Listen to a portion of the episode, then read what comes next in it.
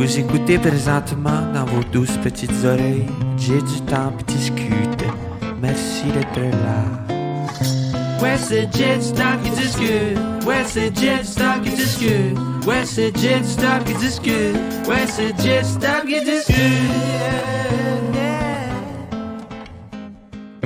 On est une... Je suis encore sur le choc parce que j'ai croisé une euh, souris tantôt, puis c'est, ça me. je Ça t'a shaké. Je trouve pas que j'étais accueilli. Habituellement, j'attends quasiment sur le perron. hein. Ben, honnêtement, moi, je suis arrivée, j'entendais de la musique ici, j'étais comme, allô? là, je suis rentrée dans la maison, j'étais comme, allô? Et là, j'étais genre, c'est-tu aujourd'hui? Mais euh, il y a une souris, je t'ai pardonné. Je suis désolé. Mais c'est cute, une souris, pourtant, là. C'est pas... euh, Je pense que ce qui m'écœure, c'est le fait de savoir que quelque chose vit dans mon environnement. Je comprends. Comme les gens qui se font voler, de faire comme Ah, quelqu'un est rentré Ouais. dans mes affaires. Il y a de quoi qui Ouais. m'écœure là-dedans. Je comprends, mais tu sais, la petite souris, dans le fond, c'est nous qui envahissons son environnement. Ultimement, tu sais, la petite souris, donné, est revenue, puis elle était comme, Chris, il y a une maison sur mon terrier, tu sais. Fait que, en tout cas, c'est un terrier. Une souris, ça habite dans, en tout cas, peu importe dans quel c'est ça habite. Mais c'est cute, là, une souris. C'est cute. Ouais, ouais. C'est, c'est pas, ça, mais elle était où? Puis c'est comment qu'elle t'a surprise? Ah, c'est ça, là. Je pense que ça me donne un frisson. On peut pas le ramener, là. Mais imagine que c'est une souris qui s'est enfuie de sa cage à l'animalerie. Est-ce que là, à ce moment-là, si tu t'imagines que c'est une souris domestique, ça t'écœure moins? Non. Ah, bon, ben j'ai plus de ressources. Je pense que j'aime mieux les souris sauvages. C'est juste comme, ah, yeah, elle est bien pour l'hiver. Ouais. Genre, elle en a plus besoin que la Ouais. domestique, tu sais. Mais quand. Ça, c'est en, en, en théorie. En pratique, je suis comme, ah, là, là, là. Ouais, non, Mais j'ai aussi, j'ai pas aimé découvrir ça de moi. Ah, c'était la première fois que tu étais confronté à de la vermine? ben, dans, vivante, oui. C'est ça l'affaire. Comme- Vivante? Non, mais dans le sens, Oui, habituellement, oui. il était déjà pogné. Morte? Ah, c'est pire. Non, là- mais oui, mais comme au moins.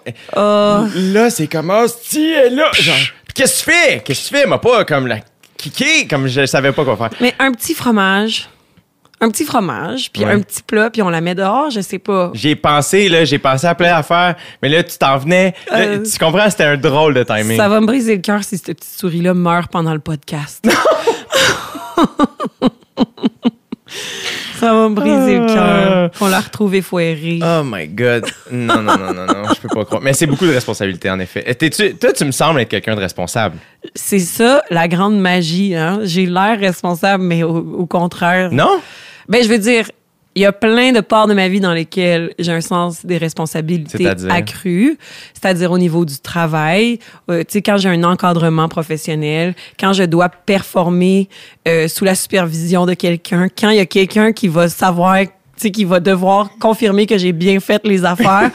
Tu sais, moi, à l'école, genre, c'était mon meilleur monde, là. C'est-à-dire que moi, je performe mieux sous surveillance. S'il y a personne pour m'encadrer, là, c'est terminé, Je là. Est-ce que tu t'es planté rendu au cégep?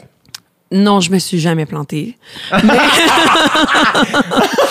non, non, à l'université, mon premier cours d'université, genre, j'ai eu comme B-, là, tu sais. Mais toi, t'es à la euh, Straight Up McGill? Straight up McGill. Quand même, là. Ben, je pense que ça sonne mieux que ce que c'est. C'est vrai? C'est pas. euh, je suis allée à McGill aussi en littérature. Là. Je, tiens juste à rappeler que je suis pas rentrée en médecine non plus. Quand même.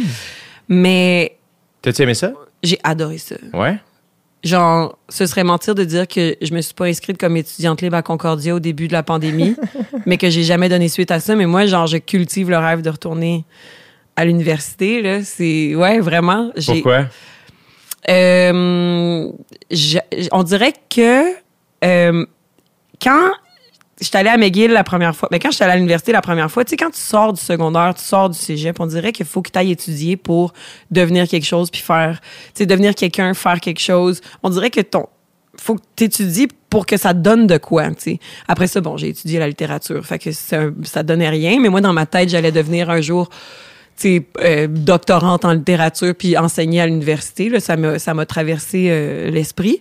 Mais, euh, mais là, on dirait que j'aimerais ça aller à l'école libre de tout but, juste pour le fun, juste pour l'encadrement encore, juste pour être, je sais pas, là, de pouvoir... Moi, j'irais étudier en philo, je pense, pour le plaisir, en sachant que c'est correct, là, ça va, j'ai une carrière qui se peut pour les prochaines années. Fait que je suis contente d'avoir cet acquis-là, mais de pouvoir juste étudier pour étudier, pas avec genre le stress de comme qu'est-ce que je, que je vais faire avec ce diplôme-là, là, tu sais? Mais surtout que la philo, mettons qu'on prend cet exemple-là, c'est quand même aussi quelque chose que oui, on peut tester, tu sais, évidemment, là, mais qu'il y a quelque chose d'intéressant juste à nourrir la réflexion, tu sais, ou les réflexions. Ben c'est, tu sais, souvent les gens qui viennent voir mon spectacle ou même moi quand j'essaye de vendre mon show, je dis que ça, ça a une réflexion un peu existentialiste puis ça touche la philo, mais ultimement euh, mes cours de philo c'est mes cours au cégep puis je m'en rappelle vaguement puis je sais, je suis pas euh, master philosophe là. Je veux dire, en fait, je, je connais très peu des écrits des grands philosophes. Moi, je dis, je fais de la philosophie juste parce que des fois, je poffe puis je suis comme pourquoi on existe. Mais genre, mais je crois que c'est, je crois que c'est quand même l'essence de la philo. Est-ce que, est-ce que, mettons, dans l'idée de, euh, de la responsabilité, puis de la performance, puis de quand quelqu'un observe ton travail, tu veux bien faire les choses, est-ce que, en ce sens, ton spectacle rentre dans cette lignée-là de faire, je dois, je, je, je vais prendre responsabilité dans mon show, de quoi je parle, justement, faut que ce soit comme studieux, qu'il y ait un genre de décorum, qu'il y ait quelque Peut-être, ouais, peut-être, là, maintenant que tu le nommes. Mais c'est vrai que j'ai peut-être une petite tendance euh, première de classe, là, tu sais. Ce qui est pas négatif. Non, pas, du tout négatif. mais euh, en même temps, il y a un côté de moi profondément lousse, là, mais on dirait que pour me sentir bien de de faire du stand-up puis d'inviter les gens à venir voir mon show, on dirait que je veux quand même qu'il y ait un profond travail de réflexion en arrière. Peut- Tu sais, après ça, c'est sûr que j'aime ça aussi faire la joke pour faire la joke, là, mais j'essaie en ce moment de faire euh, l'humour que moi j'aimerais regarder, là, bien humblement. Mais je pense que tout le monde fait ça, dans le fond. Tout le monde fait l'humour qui le fait rire. Ben, je sais pas toi comment tu te sens, mais moi, quand j'observe, mettons, des artistes que j'admire, peu importe c'est quoi leur, leur art, là, tu sais, si j'observe, mettons, Kendrick Lamar performer, je fais comme, ah, wow, c'est, ça me donne le goût de travailler plus fort, puis faut que je le, faut que je reste dans cette, parce que je peux facilement tomber dans, ah, calice, moi, À quoi suis- ça sert de bord? vraiment- ouais, exact. Ouais. Je suis vraiment pas là. Mais ouais, je pense pas que ça aide en rien de, se- de, de se dire ça. C'est plutôt genre, OK, lui, il a trouvé son cadeau, puis il l'a amené à son plein potentiel. C'est quoi le mien? Puis je vais l'amener à son plein potentiel. tu sais. Ouais. Euh, mais il y, a peut-être un peu de ça, tu sais. euh, pour toi, y a-tu ça aussi? De, ce que tu as observé, ce qui t'a inspiré, c'est comme, OK, moi, c'est là-dedans que je veux aller. Je veux devenir ce genre d'artiste-là, ou du moins, je veux faire ressentir aux gens ce que cet artiste-là me fait ressentir. Je- un peu, ouais, je pense, mais ça. Oh mon Dieu, c'est deep. euh, sais, c'est sûr, quand j'ai commencé le stand-up, j'ai commencé. T'as commencé en anglais? J'ai commencé. Yes, of course I did, but it was just, you know, a phase. Euh, T'as commencé, c'était-tu à Toronto ou aux États-Unis? C'était la première, la première, première, première, première fois que j'ai fait du stand-up, mais que je compterais pas nécessairement comme la première fois que j'ai fait du stand-up, tellement ça avait pas rapport. C'était genre un trois minutes dans un open mic où est-ce que genre le monde pigeait dans le bucket. C'était à Chicago. Fait que techniquement, c'est aux États-Unis. Mais Parce que t'étais là-bas pour aller à. j'ai fait Second City. J'ai pris, un cours à Second City là-bas. là. mais parce qu'après l'université, justement, après McGill, là, après avoir fait. mon- Puis après, je suis allée faire un certificat en com à l'UCAM. Là, tu sais, vois-tu, je voulais pas lâcher l'école, mais. euh, puis là, après ça, je suis partie vivre à Chicago faire un stage à Second City pour apprendre à faire l'impro en anglais parce que. C'est ça, au départ, moi, j'ai jamais fait comme, oh, je crois que je suis une artiste. Tu sais, j'ai toujours voulu jouer, j'ai toujours eu la tendance à faire des jokes, faire de l'impro. Fait que moi, j'étais comme, OK, là, je fais de l'impro. Je jouais à la LNI depuis une couple d'années, puis j'étais comme, on dirait que ça me stresse plus assez l'impro. Je vais aller essayer de faire de l'impro en anglais. Puis là, c'était super le fun là-bas. Mais j'étais comme, OK, l'impro en anglais, Mais là, ça mettons, va. tu, excuse, je te coupe. Ouais, vas-y, vas-y, parce que peut-être j'ai skippé des étapes Non, de non, ma mais vie. dans le sens, tu t'en vas quand même à Chicago, tu te déracines de ta, de ta ville ou ne serait-ce que de ton monde. euh, euh, tu t'en vas combien de temps? Je sais, ben moi, dans mes rêves, je m'en allais là for life. you C'est know? vrai? Ben oui, mais en même temps, ça prenait une green card puis tout, puis ça, c'est toutes des responsabilités que j'avais pas le goût de prendre. fait que tu sais, j'étais allée là au début juste trois mois. Le stage c'était genre deux mois. Fait que, mais tu sais, Qu'est-ce qu'il fallait faire pour rentrer? Ben en fait, c'est parce qu'il y avait plusieurs programmes, puis moi j'ai juste pris un cours, c'était un cours par semaine qui s'appelait Improv for Actors, puis techniquement, il fallait juste que tu prouves que tu avais une certaine expérience en impro. OK. Fait que moi, j'ai juste envoyé une espèce de CV d'impro qui expliquait à peu près, puis une genre de lettre d'intention de comme je suis une improvisatrice francophone, bla bla bla. Puis finalement, j'ai comme on m'a accepté dans le groupe. Euh, puis là, je suis partie à Chicago. J'avais pas d'appartement, j'avais rien. Tu sais, moi, je suis partie euh, fin septembre. Je me, je me rappelle plus c'était quand exactement, mais je m'étais réservé trois jours dans une auberge de jeunesse en me disant je vais passer ces trois jours-là sur Craigslist à me chercher un appart. Ça, c'est genre vraiment l'espèce de wishful thinking de quand t'as 22 ans, 23 ans. J'étais comme, je vais me trouver un appart. Tu sais, on dirait que dans ma tête, il y avait un montage avec la musique de moi sur Craigslist en train de faire, je, je cherche un appart. Puis là, je m'en vais en visiter. Puis là, il y a de la musique, puis tout. Puis finalement, je trouve mon appart avec des super colocs. Puis finalement, ça a été vraiment plus long. Non. Non, mais ça a genre pris une semaine, mais... Mais bref, je me suis trouvée... L'auberge de jeunesse dans laquelle j'étais était full. Après ça, je pouvais... En tout cas, parce que c'était le marathon de Chicago. Fait qu'il a fallu que je réserve une autre auberge jeunesse. J'étais rendue dans le nord, nord, nord de Chicago, dans une auberge jeunesse où est-ce que c'était tellement sale. Il y avait de la moisissure, ces rideaux de douche. Puis moi, j'étais comme, c'est correct, c'est correct, c'est ça mon rêve. Puis euh, j'ai finalement trouvé un appart vraiment nice au-dessus d'un salon de bronzage. Ah, ça, c'est drôle, Oui, quand même. avec deux colocs formidables. Euh, puis euh, j'ai été là deux mois et demi, trois mois. Après ça, je suis revenue. Puis je suis allée à Second City à Toronto, où est-ce que là, j'ai pris un cours de stand-up en anglais. Puis là, j'ai fait mon premier numéro de stand-up. C'était comme notre classe, on graduait, là, puis on avait un, on faisait un numéro à Absolute Comedy, genre. puis, Quand même. Ouais, puis c'est ça. Puis après ça, je suis revenue à Montréal, puis j'ai fait, du- j'ai commencé à faire du stand-up en français. Mais là, mettons, toi, Second City, est-ce que tu avais entendu parler de ça à, à travers multiples artistes multidisciplinaires qui ont passé par là? C'est drôle, je suis en train de lire le livre de Amy Poehler. Ah, ben oui, mais c'est ça, Qui est exactement. là, Tina Fey, Exact, mais moi, c'est parce que je regardais SNL euh, à côté, puis je tripais vraiment sur Tina Fey, puis j'étais comme, moi, je vais devenir Tina Fey, ni plus ni moins. Puis, euh, fait que dans le fond, oui, c'est ça, ça, c'est une artiste que je me suis dit, ah, j'aimerais ça faire ça, tu sais, j'aimerais ça. Elle était, elle était head writer de SNL Ouais. à l'époque, puis... euh, Première femme head writer. ouais. Machine de guerre, en plus. Ma- incroyable. Mais moi, Tina Fey et Amy Poehler, là, genre, c'est un duo de femmes qui m'ont fait cramper ben raide, puis puis par la suite, Kristen Wiig, là, tu sais, puis j'étais Ben comme, oui. OK, moi, je veux être eux autres, tu sais. C'est ça, je veux être. Puis, puis en plus, euh, j'avais l'impression que mon cercle d'amis improvisatrices de quand j'étais au cégep, euh, puis après ça, l'impro dans les bars, c'était ça, tu sais. Moi, j'ai fait de l'impro. euh, J'ai commencé avec l'impro au cégep. Il y avait justement Anne-Elisabeth Bossé, Eve Landry, Florence Lompré, toute cette gang-là, tu sais, qui faisait de l'impro à Sainte-Thérèse ou qui faisait de l'impro au Café Campus après, tu sais, toute cette espèce de petite gang-là, très effervescente, très drôle, très créative.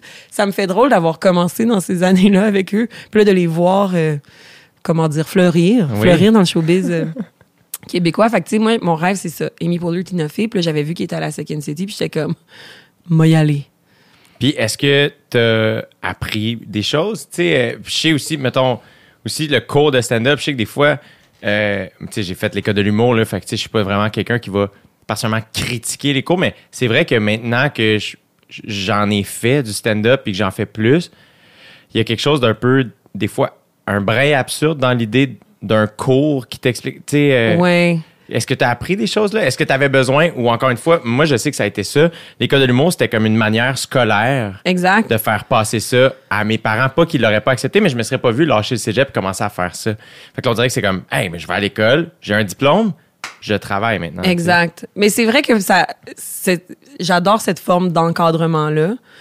Moi, mettons, c'est parce que l'humour, ça a jamais été non plus. euh, moi, le stand-up, mettons, c'était pas euh, ça mon, mon c'était pas ça mon rêve là, c'était pas ça ma vocation dans mon cœur à moi là, tu sais.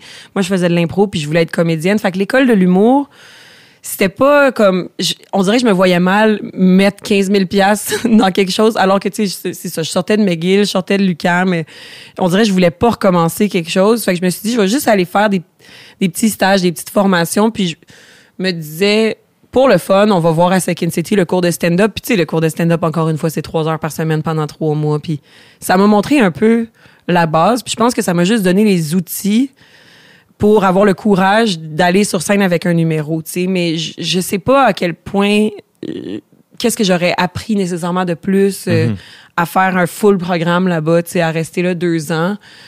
Euh, mais il y avait quelque chose de l'espèce d'encadrement, puis qui te puis justement de performer en situation surveillée là, qui m'a donné l'espèce de genre push de faire OK là je pense que je suis capable de faire ça tu sais d'avoir un petit devoir à chaque semaine on dirait que ça t'encadre puis après ça tu es capable tranquillement de, de le faire tout seul. Puis quand je suis revenue à Montréal là j'avais de plus en plus d'amis de l'impro qui faisaient du stand-up puis j'étais comme OK je vais je vais essayer le stand-up euh, en français enfin. Mais tu sais ça me prenait aussi mais, cette petite formation là sauf que moi ultimement je me rends compte que je suis autodidacte de, dans dans tout là, tu sais. Fait que je dis que j'aime ça l'encadrement, mais finalement j'ai veux pas rien te faire fait. dire euh, grand-chose.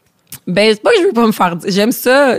Ouais, non, ok, ouais, laissez-moi faire tout seul. J'aime ça apprendre des petites affaires tout seul. Est-ce qu'il y a quelque chose qui était rassurant pour toi de, euh, de, d'apprendre tout ça en étant pas en- entouré de gens que tu connais? Tu sais, comme il y, a, il y a quelque chose quand même dans la- le fait de se déraciner. Enfin, je vais aller faire ça à Chicago, je vais aller faire ça à Toronto avant de commencer à le faire ici. Y avait-tu quelque chose là-dedans tu, tu c'était juste comme, ah non, c'est ça que je fais, puis c'est tout. Ben, tu sais, je pense que d'une part, il y avait l'espèce d'envie grandiloquente de faire, je m'en vais faire de l'impro aux États-Unis. Mais il y a aussi une part de fuite là-dedans, là, je pense, une part de, de pudeur, tu sais.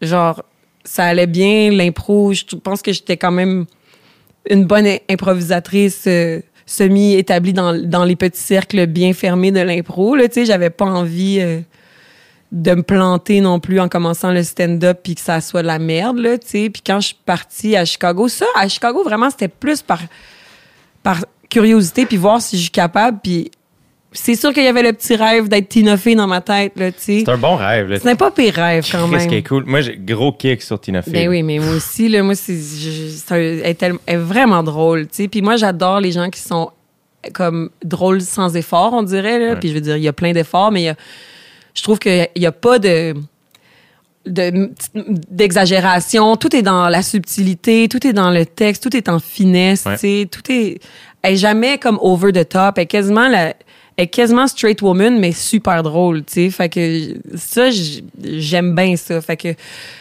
quand j'étais allée à Chicago, c'était ça. C'était le rêve de réussir à faire ça. Mais après ça, quand j'étais allée faire le stand-up à Toronto, je pense qu'il y avait une petite partie de moi de faire comme là, je veux pas faire, je veux pas me commettre 100% d'aller faire du stand-up devant mes pères qui me connaissent déjà. Puis qu'on fasse comme, ben, en tout cas, Virginie est drôle en impro, mais en stand-up, si boulette, euh, tu sais, j'avais, j'a- j'avais un peu, euh, mais ça, c'était à l'intérieur de moi, là, tu sais. Ouais, tu ressentais une pression oui, qui c'est- était que je me suis inventée, là, mais. Mais qui, qui, qui est. euh, qui- dans le sens, on se l'invente, mais le, le ressenti demeure vrai. C'est Oui, ça c'est weird. ça. C'est que même si tu te l'inventes, si c'est ça que tu sens, c'est ça la vérité. C'est ça. que- Puis qu'est-ce qui a fait que euh, t'es pas resté à, à Toronto? Euh, qu'est-ce mon Dieu. Premièrement, mon chum de là-bas m'a trompé. Non! Oh ouais. What an asshole. What an asshole. Yes. Euh, ensuite, j'avais un. Ah, mais attends, euh, ça, je veux pas aller dans ta vie privée, mais euh, c'était un gars de Toronto? Ouais. Puis là, mais ça, mettons, moi, j'ai jamais connecté avec quelqu'un qui parlait pas ma langue au point de d'en développer une, une, une relation. Ça, c'était la première fois que tu vivais ça? Tu- tu- Euh, moi, je veux pas rentrer dans ma vie privée. Mais euh, euh, c'était la, c'est ma seule euh, relation relation avec quelqu'un qui parlait une autre langue. À l'époque, euh, qui parlait une autre langue, c'est anglais. Ça reste quand même. Ah, la Ouais, mais, avec un Turc. mais, mais je peux comprendre. Sauf que des fois, ce que ça fait, je pense, faudrait demander à des gens qui ont vraiment une longue relation de longue date avec quelqu'un qui parle pas euh, la langue maternelle. Mais des fois, j'ai l'impression qu'il y a plein de conflits qui sont par- comme peut-être évitables parce que tu peux pas aller deep dans comme genre non mais tu sais mettons il y a une chicane à l'horizon tu peux pas faire comme je pense que tu invalides mes sentiments tu sais genre on dirait que t'abandonnes t'as pas les mots pour dire ça mais non mais j'étais jeune et euh, j'étais jeune et puis voilà là, Mais tu oui. mais euh, T'as vécu ça quand même, tu sais, c'est cool. Ouais. comme dans ton bagage. Fait comment? Exact. Puis ça a l'air que peu importe la langue que tu parles, ben tu peux te faire tromper. Oui, c'est ça. C'est comme non, mais je veux dire, c'était une, une- une relation de jeune vingtaine là. Puis je pense que je suis revenue aussi parce que euh, j'avais un band avec ma petite sœur jadis. Et Which is euh, which? Which is which. Et euh, je crois que c'était possiblement les plus belles années de notre band. Alors je suis revenue pour vivre le rock là. Mais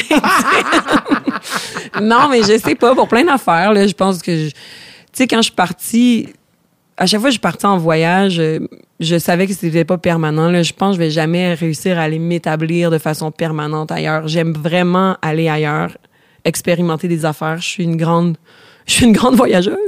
je suis citoyenne du monde. Non, mais j'a- j'aime bien la fuite, là, je pense. J'appelle ça la fuite, mais tu sais, j'aime ça euh, partir puis revenir. J'aime ça m'ennuyer d'où je viens pour plus l'apprécier, là, tu sais. Mais je pense que jamais de la vie, je pourrais partir vivre euh, euh, le restant de ma vie en Australie, mettons. Ouais, ouais. Jamais je, je serais capable de partir pour de bon.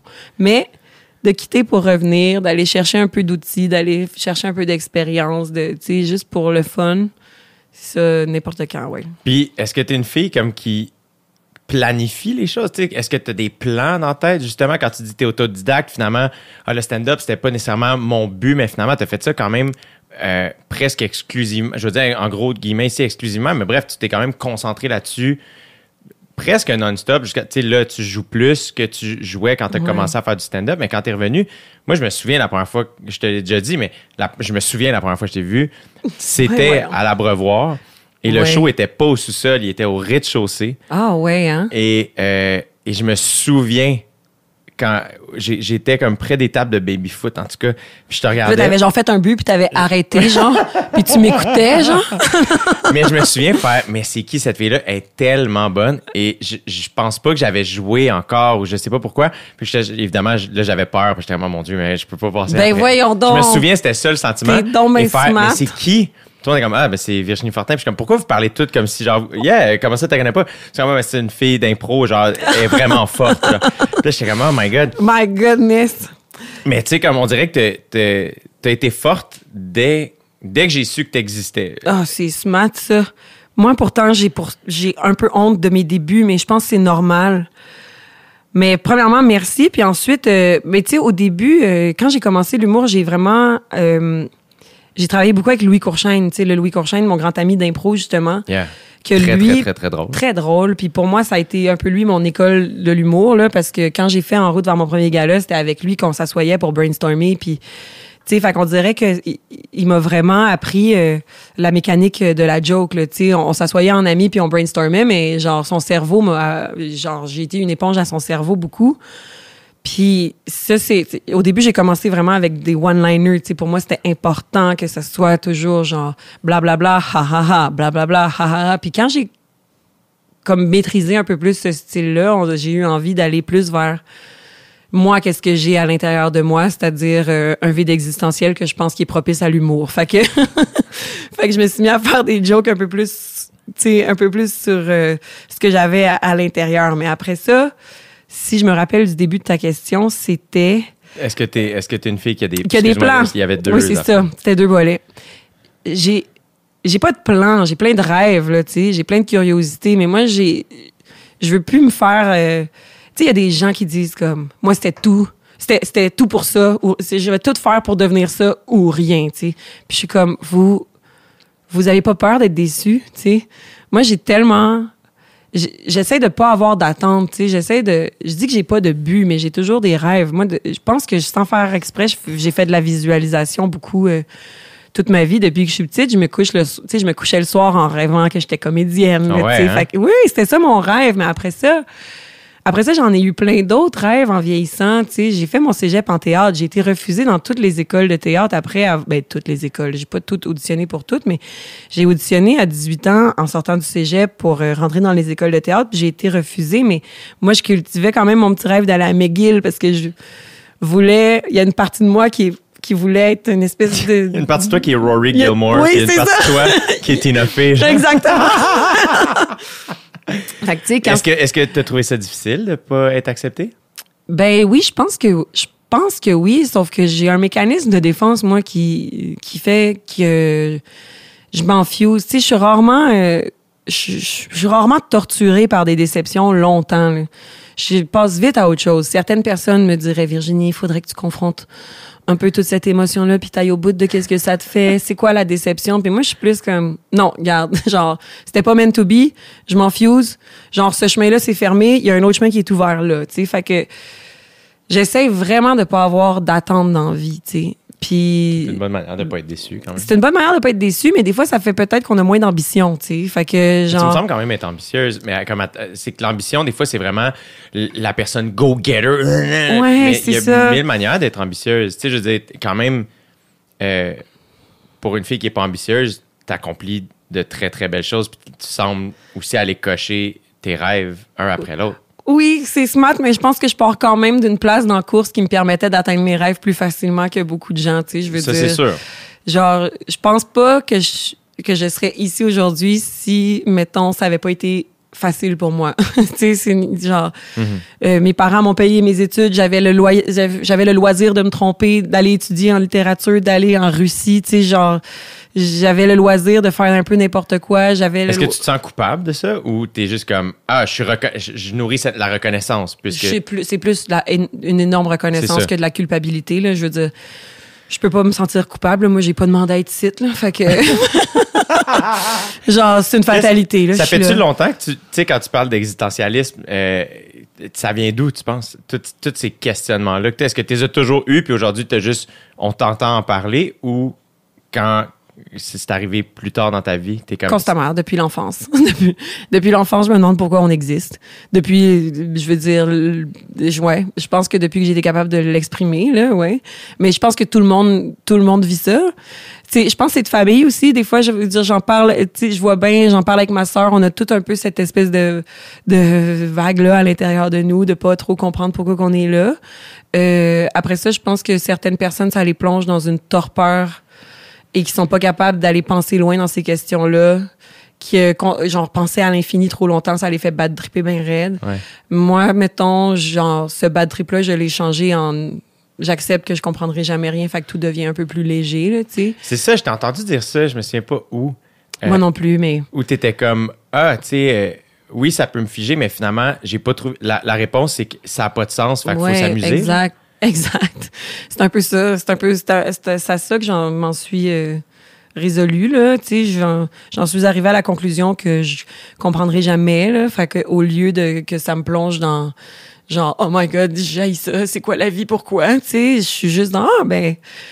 Quelle drôle de coïncidence qu'on soit tous ici présentement et à quoi on joue, qu'est-ce qu'on fait, tu. Non, mais pour vrai, tu sais. euh, Genre, je trouve ça tout un petit peu absurde. Puis, puis là, je me rends compte que je, c'est quelque chose dont je peux parler dans mon humour, tu sais, je peux en faire des blagues, puis je me rends compte que finalement, c'est quand même un discours intérieur que beaucoup de gens ont, mais, mais après ça, chacun le, le gère comme il peut, là, il y en a qui décident de plus jamais y penser, puis de tomber dans une routine réconfortante de, de travail, puis de, puis il y en a qui décident d'y penser constamment, puis qu'on les perd un petit peu, puis il y en a dont je fais partie, j'ose espérer, qui réussissent à concilier travail puis euh, vertige, puis qui, mon stand-up parle de ça, tu sais, qu'est-ce que je te dis? Quand, quand tu te mets à écrire du stand-up, par rapport, c'est quand même des gros sujets, tu sais, je lui demande gros Ouais. guillemets, c'est des gros sujets dans le sens justement, sachant que ça peut être un espèce de, ça, ça peut tomber d'un bord comme de l'autre. Euh, est-ce que, est-ce que tu découvres, est-ce que, comme comment t'écris, est-ce que tu fais, ah, je, je- est-ce que les jokes sont déjà là? Est-ce que c'est les thèmes? Puis est-ce que tu échanges avec des amis? Comme quand tu parles d'existentialisme, mettons, comment tu pars de dire, hey, je veux, je veux tous ces questionnements-là que j'ai à l'intérieur, j'aimerais ça en parler sur scène? Ou est-ce que c'est au contraire, je suis pas capable de faire autrement que de parler de ça? Ben, je pense que je suis pas capable de faire autrement que de parler de ça. Après ça, je parle pas rien que de ça, là. Il y a plein de jokes qui sont super tangibles, super rationnels sur vraiment juste comme des trucs très normaux de l'existence, comme genre faire l'épicerie ou des affaires de même, sais. fameux bit sur le persil, ouais. ah, les fines herbes. Quelle affaire tangible. Mais tu sais, non, mais je veux dire, mon stand-up est quand même ancré dans la réalité, là, je veux dire. Sauf que euh, je sais pas comment j'écris pour vrai. À chaque fois qu'on. Je pense que c'est même pas la première fois qu'on en parle. On, a, on en parlait à micro fermé. euh, Oui. Mais genre. Je sais pas, moi, des fois, la créativité euh, me frappe alors que je suis en train de prendre une marche, puis je prends une petite note dans mon sel, puis après ça, je m'assois, puis je, je l'écris. Là, tu sais, je sais pas, toi, comment. comment toi, t'écris plus sur scène, je Moi, pense. c'est que c'est, Ouais. beaucoup relié à la scène. C'est l'urgence. Faut que je sois dans la marde. Exact. C'est là que je deviens le, le- le plus drôle. Fait que, mettons, moi, la meilleure, le, le moment, je pense, le plus créatif de ma vie, c'est assurément quand j'animais dans les bars puis quand j'étais en tournée. Oui, t'étais forcé d'avoir un J'étais tout le temps sur scène. Ouais. Fait que, à chaque semaine, mettons, le lundi, ben, à 8h30, peu importe ce qui arrivait, fallait que j'aie des Ouais. nouvelles blagues. Fait que, puis je me lançais plein de petits défis, mais j'étais tellement habitué de le faire que c'était comme, OK, ben, le déplacement entre là où j'habitais et le jockey, je voulais trouver une joke.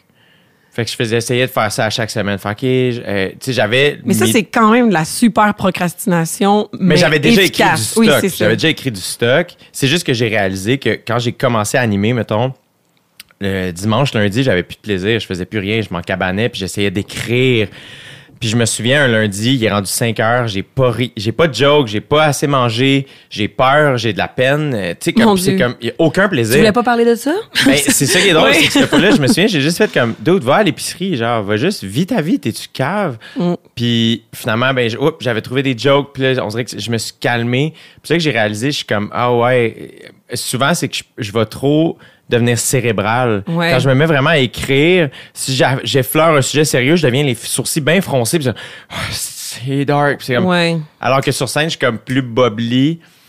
Fait que, mais on dirait que là, tu vois, je recommence à écrire pour un deuxième show, puis je, je, je, je réapprends à écrire. C'est vraiment comme si ça fait deux ans que je me suis pas entraîné, puis je recommence. Puis c'est surtout qu'en plus, là, t'as pas nulle part où aller le tester pour de vrai, pour le fun. Fait que peut-être qu'il va falloir que tu te trouves une autre façon d'écrire. Mais c'est là où je trouve ça intéressant de faire comme, Ouais. hey, il y a plein d'affaires. Je me suis surpris l'été passé, mettons, à, à- je me bouquais au bordel juste pour le Ouais. plaisir, sans, sans aucune pression. Puis j'ai découvert aussi ce qui sortait naturellement, genre mes nouvelles idées. J'étais comme, whoop, ah, ça, c'est plus fort que moi. C'est Ouais. cette affaire-là qui sort.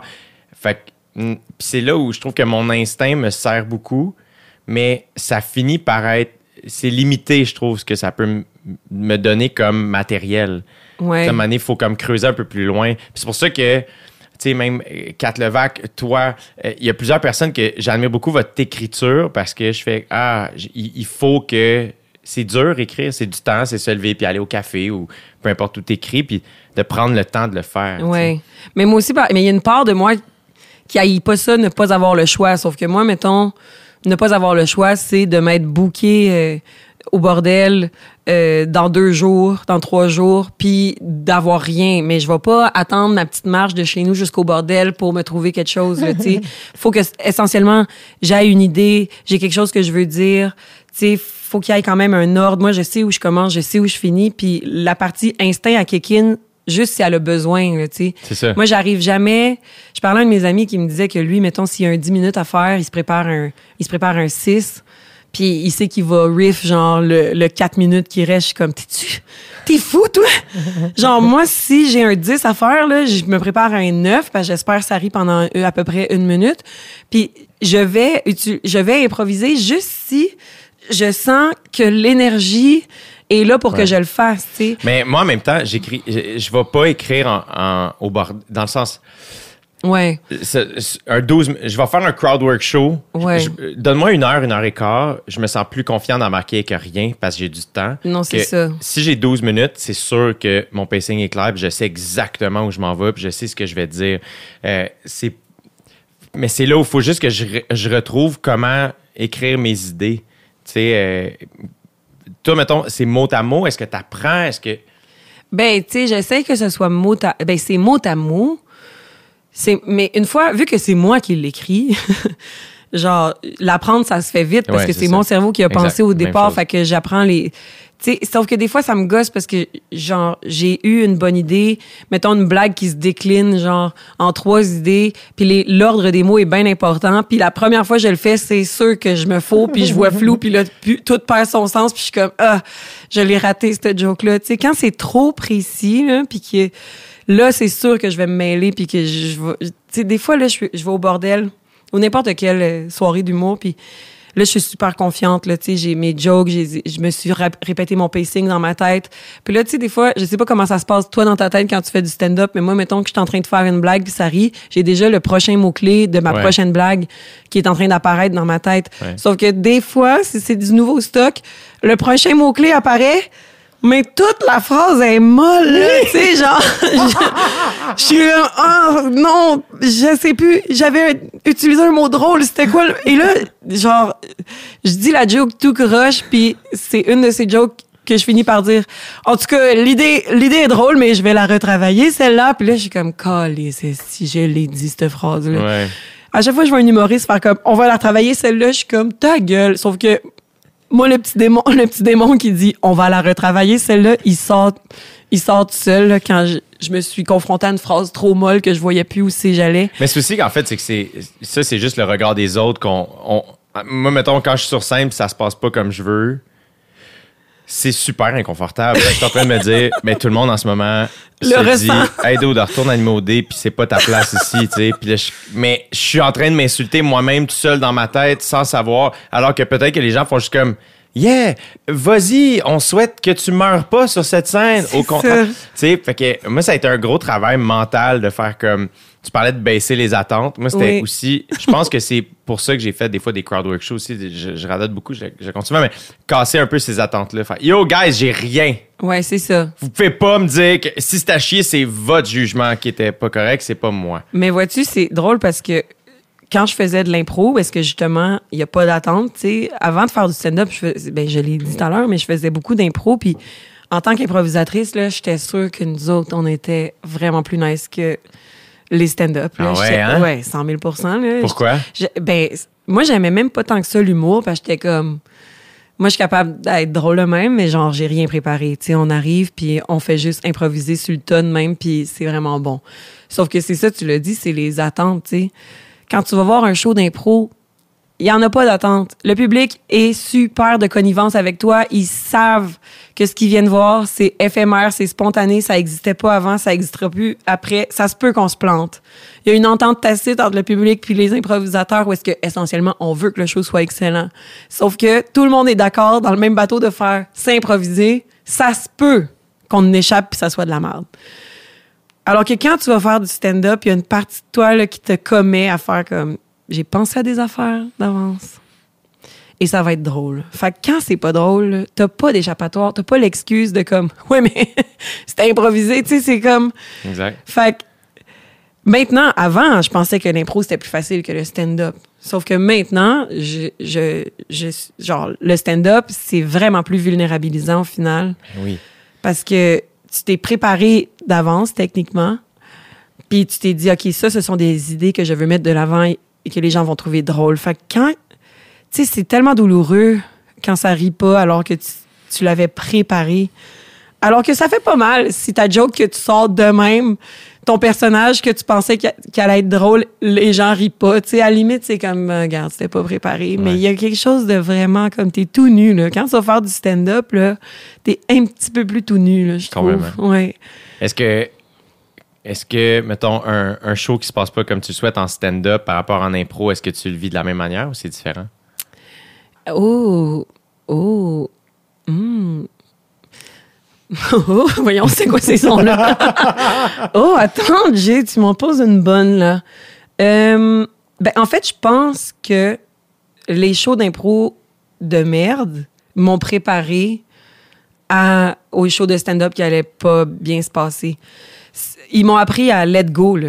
Genre, faut t'a- Parce que souvent, en impro, là, quand tu te plantes, là, puis là, tu reviens au banc, puis là, c'est l'entre-période, puis là, t'es comme, j'aurais dû faire ça, j'aurais dû dire ci, j'aurais pu faire telle affaire. Il y a tellement de j'aurais pu, puis ça sert à rien. C'est, faut que tu les abandonnes, puis tu passes à l'autre, là, parce que va falloir que tu fasses un autre sketch dans trois secondes, tu sais. Puis en stand-up, des fois, le show s'est pas bien passé, mais qu'est-ce que tu veux? C'était ça le show, genre. Je- je- faut, aban- faut, faut abandonner, mais j'ai bien l'impression que je le prends plus mal quand ça se passe pas bien en impro, on dirait.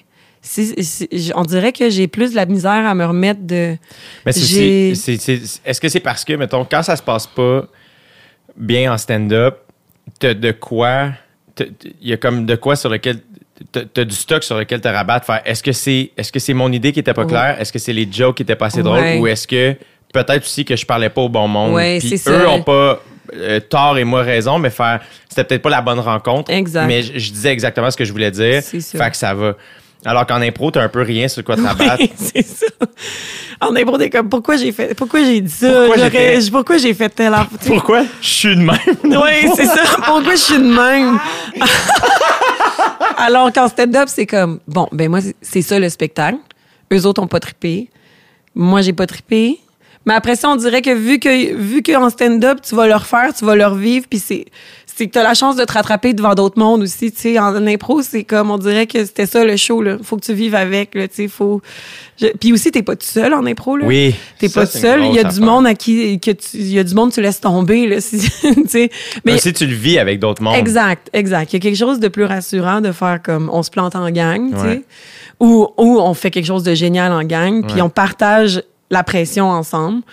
Mais on dirait que en stand-up, c'est ça. Si tu te plantes, tu te plantes tout seul. Fait qu'il y a plus de, il y a une drôle de pression qui vient avec ça. Mais ouais. Mais maintenant, je fais tellement moins d'impro que de stand-up que je- on dirait que c'est- flou. euh. Qu'est-ce que, qu'est-ce que tu penses que tu as le plus appris de l'impro? Et ensuite du stand-up et ensuite du jeu? Multivolet. Euh, ce que j'ai plus. euh, je pense que la répartie là, en impro, l'instinct, euh, faire confiance à la confiance en soi, euh, faire confiance à son idée, là, c'est ça que j'ai le plus. Tu sais, l'impro, je pense que ça m'a vraiment appris. euh, ouais, c'est ça. La, la répartie, l'écoute aussi, je pense. Le, en stand-up, euh, qu'est-ce que j'ai appris en stand-up, je sais pas. Je suis encore en train d'apprendre en stand-up, mais je pense que ça me force à apprendre un peu une forme de rigueur, là, tu sais.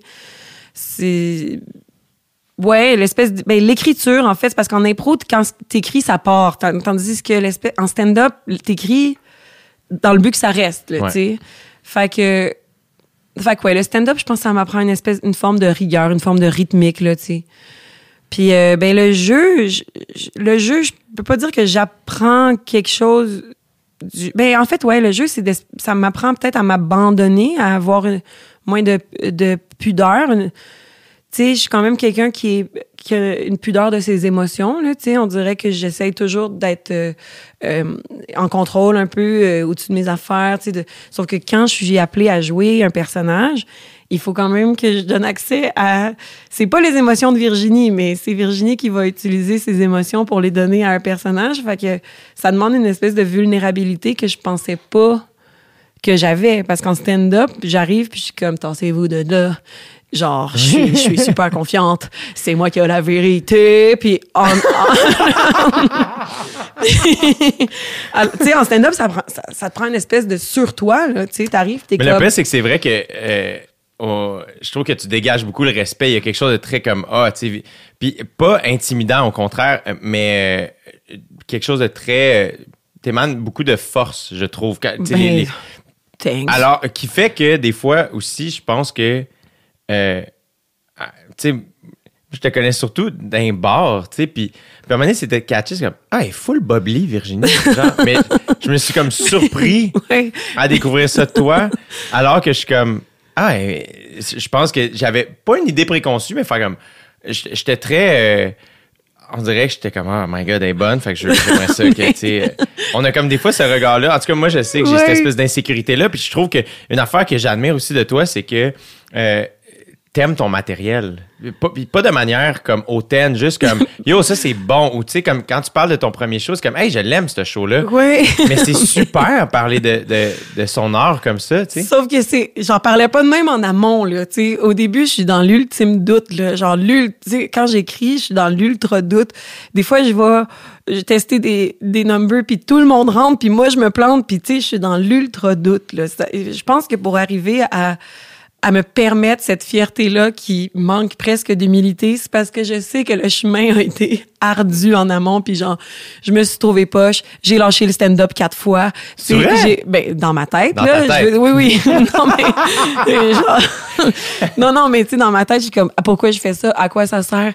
C'est pas drôle, je pourrais, tu sais, c'est pas bon, non, non, non. Sauf que, après ça, il y a une certaine fierté, tu sais. Puis après ça, je pense que je- ce qui fait que les gens, j'aille pas ça imposer, j'aille pas ça, je dois dire imposer, que le monde se dise, un peu, ouais, ben, j'aille pas ça. Sauf que ça double tranchant parce que moi, je sais que je suis smart, puis que, genre, je suis fine, puis je suis drôle, puis je suis bienveillante, là, puis je je dis, je suis fine, je suis drôle, je suis bienveillante. C'est pas à moi de décider ça. Mais c'est vrai. Mais je veux dire, c'est des qualités que normalement, c'est les autres qui peuvent te confirmer, c'est ça. Mais j'essaie du moins d'être quelqu'un de gentil puis de bienveillant. Mais je pense que mon personnage, en fait, la personne que j'ai besoin d'être pour avoir la confiance d'aller sur scène puis de dire des jokes, elle est un peu plus froide, mais c'est juste un mécanisme de défense. C'est juste, c'est mon surmoi là qui est sur scène. là, tu sais. C'est comme, c'est ma meilleure version de moi-même qui est inatteignable. J'ai besoin d'être cette personne-là. Mais oui. Euh, fait que je pense que c'est ça que. Puis aussi, je, je pense que vu que je- je- souvent je dis ce que je pense, puis j'ai pas nécessairement peur d'un petit débat.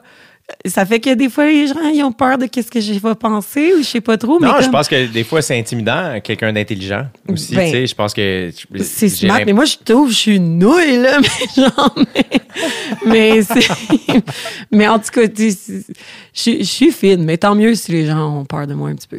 Il y a une phrase que, une phrase que tu avais dite sur euh, euh, le podcast à Dominique Tardif, Deviens-tu ce que tu as voulu? Oui. Que, que j'ai adoré entendre, euh, qui était la suivante. Euh, je veux que les gens m'aiment pour ce que je fais, pas pour ce que je suis. Ouais, ok, c'est nice, ça. Ça doit pas être moi qui ai dit ça la première, mais je l'ai répété à ma façon, ouais. Ça se peut, mais je me souviens que euh, j'écoutais ça en voiture, puis ça m'avait comme. Je me souviens même avoir mis pause pour vraiment faire comme. OK, attends, tu sais, comme. Juste être sûr, comme d'y d'y penser, puis est-ce que ça résonne encore en toi? Tu sais, je sais que des fois, notre, notre- nos réflexions mûrissent, justement. Maintenant, tu joues encore plus. Euh, C'est vulnérabilisant à, une autre, à un autre niveau, d'une autre manière. Euh, mais je trouvais ça super intéressant parce que c'est. C'est. euh, genre, I guess que c'est exactement pour ça que j'aime Kendrick Lamar ou, tu sais, je, je sais Ouais. pas ce qu'il est, je sais juste ce qu'il fait. C'est ça, mais nous, on- ben oui, en fait, je stand encore by ce que j'ai dit. Je veux que les gens m'aiment, ben aiment, m'aiment. S'il vous plaît! Aimez-moi! Non, mais je veux, je veux d'abord qu'on aime ce que je fais, tu sais. Je pense que dans la discussion avec Dominique Tardif, on, on, on devait parler un peu de cette, ce culte du vedettariat, puis on veut connaître absolument hein, puis nos vedettes. Puis tu sais, comme en ce moment, ce qu'on est en train de faire, essentiellement, là, je veux que les gens m'aiment pour ce que je suis, dans le fond, parce que je suis en train d'être moi-même qui jase, là, tu sais.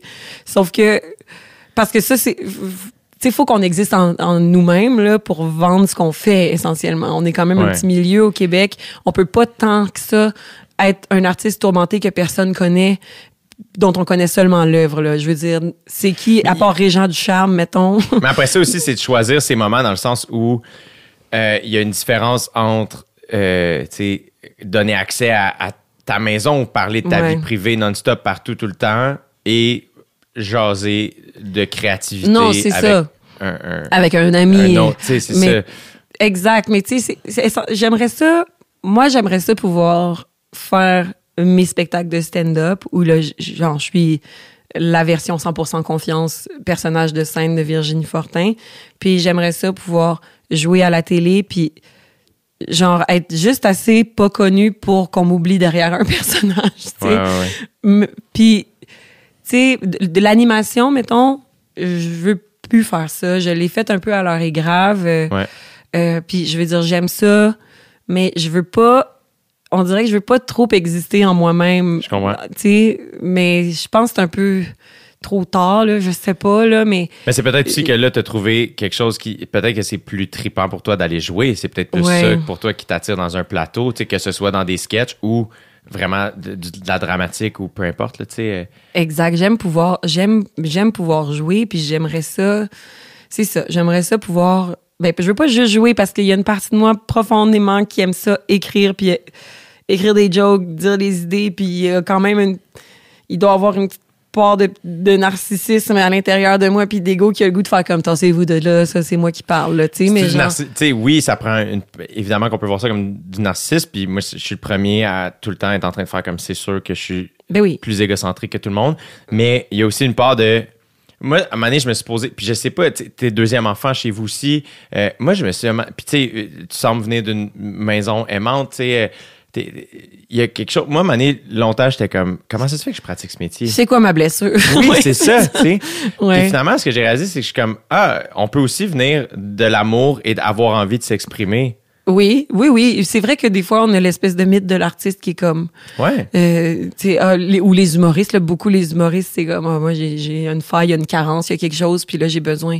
Ben, moi, je pensais pas qu'être l'enfant du milieu, ça m'avait créé aucune carence au niveau de l'attention que j'ai besoin, mais finalement, ouais, peut-être. Que. Peut-être aussi, il y a de quoi dans le rôle. euh, moi, je sais que je l'observe quand je me, je me retrouve avec mes deux sœurs puis mes parents. De, je, puis après ça, chez nous, on est très ricaneux, là. Fait que ça, ça m'aide beaucoup, là, je pense. Euh, mais je redeviens le comique. Ouais. Vite, je désamorce. Non, non, pas de chicane. Tout est correct. Tic, tic, tic. T'écœures un peu tout le monde.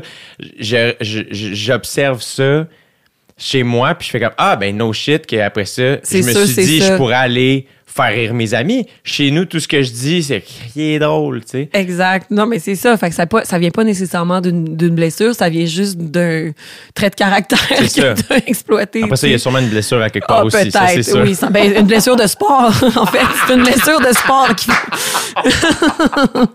fait que c'est ça qui s'est passé.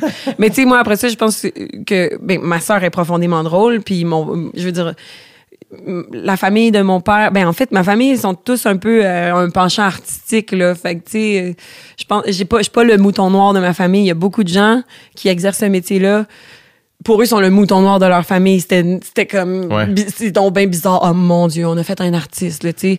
Tandis que moi, c'est comme, c'était c'était pas normal, mais je veux dire, mon père est comédien, c'est un milieu que, c'est un milieu qu'on, qu'il connaissait, qu'on connaît, que, fait que, des fois, je parle à mes amis, ils sont comme, ouais, moi, convaincre mes parents que, tu sais, tu me dis justement aller à l'école pour Ouais. avoir un diplôme, pour montrer à mes parents. Moi, mes parents ont toujours voulu que, oui, j'aille à l'école, que j'aille des bonnes notes, mais je pense que ça leur faisait pas particulièrement peur non plus que, que je m'enligne vers une carrière un peu moins euh, euh, orthodoxe. Là. Ouais, tu sais, euh, exactement. Fait que, fait que c'est ça. Puis mettons, quand t'étais quand t'étais petite, est-ce que tu prenais justement t'as été au cégep en théâtre là, quand t'étais petite là, t'étais Quand j'étais. mais Non, mais j'étais très petite. non.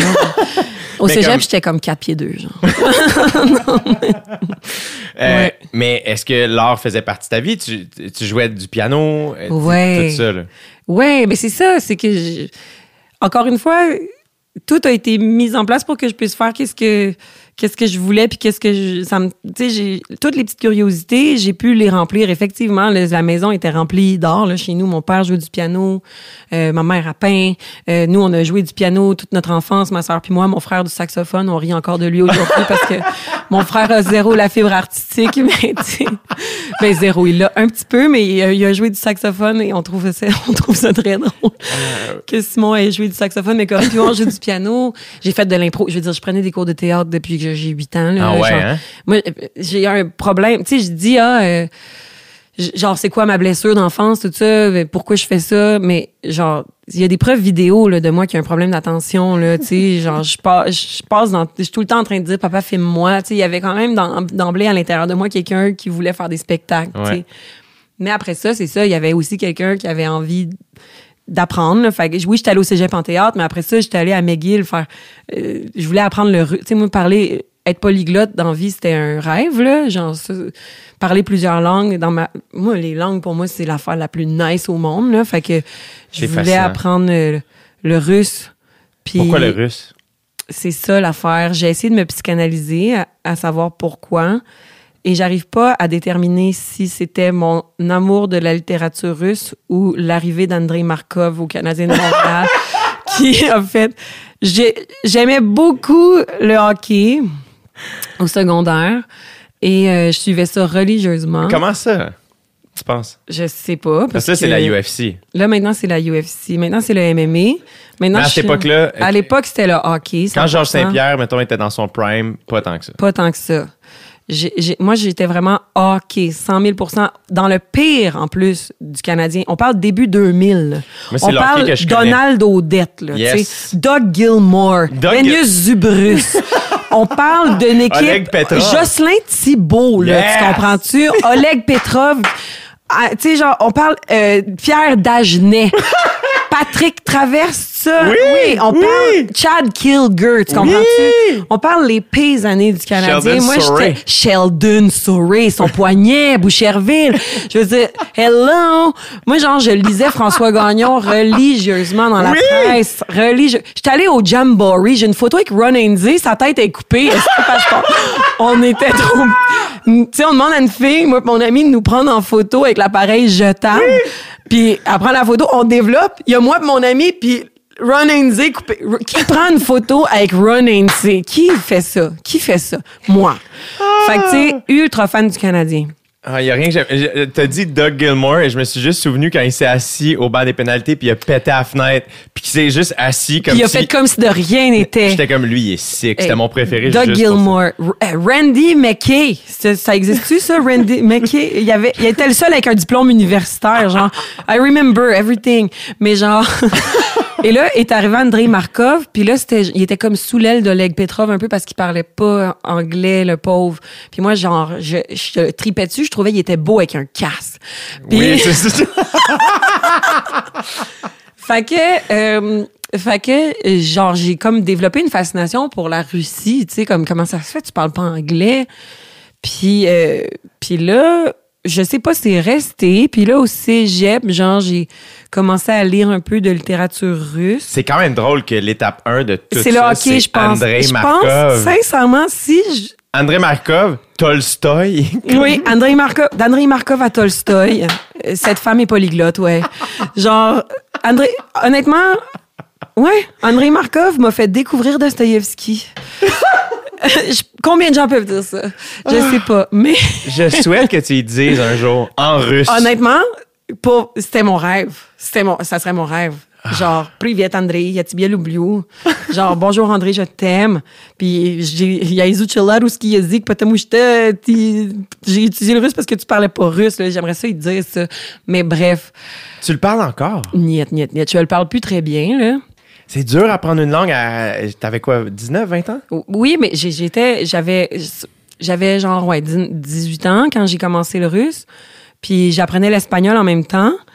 Euh, mais à- genre j'avais, j'ai toujours une facilité pour les langues, là, fait que, fait que tu sais, ça rentrait vite. Puis en plus, j'étais allée étudier en Russie, jadis à l'université à Saint-Pétersbourg.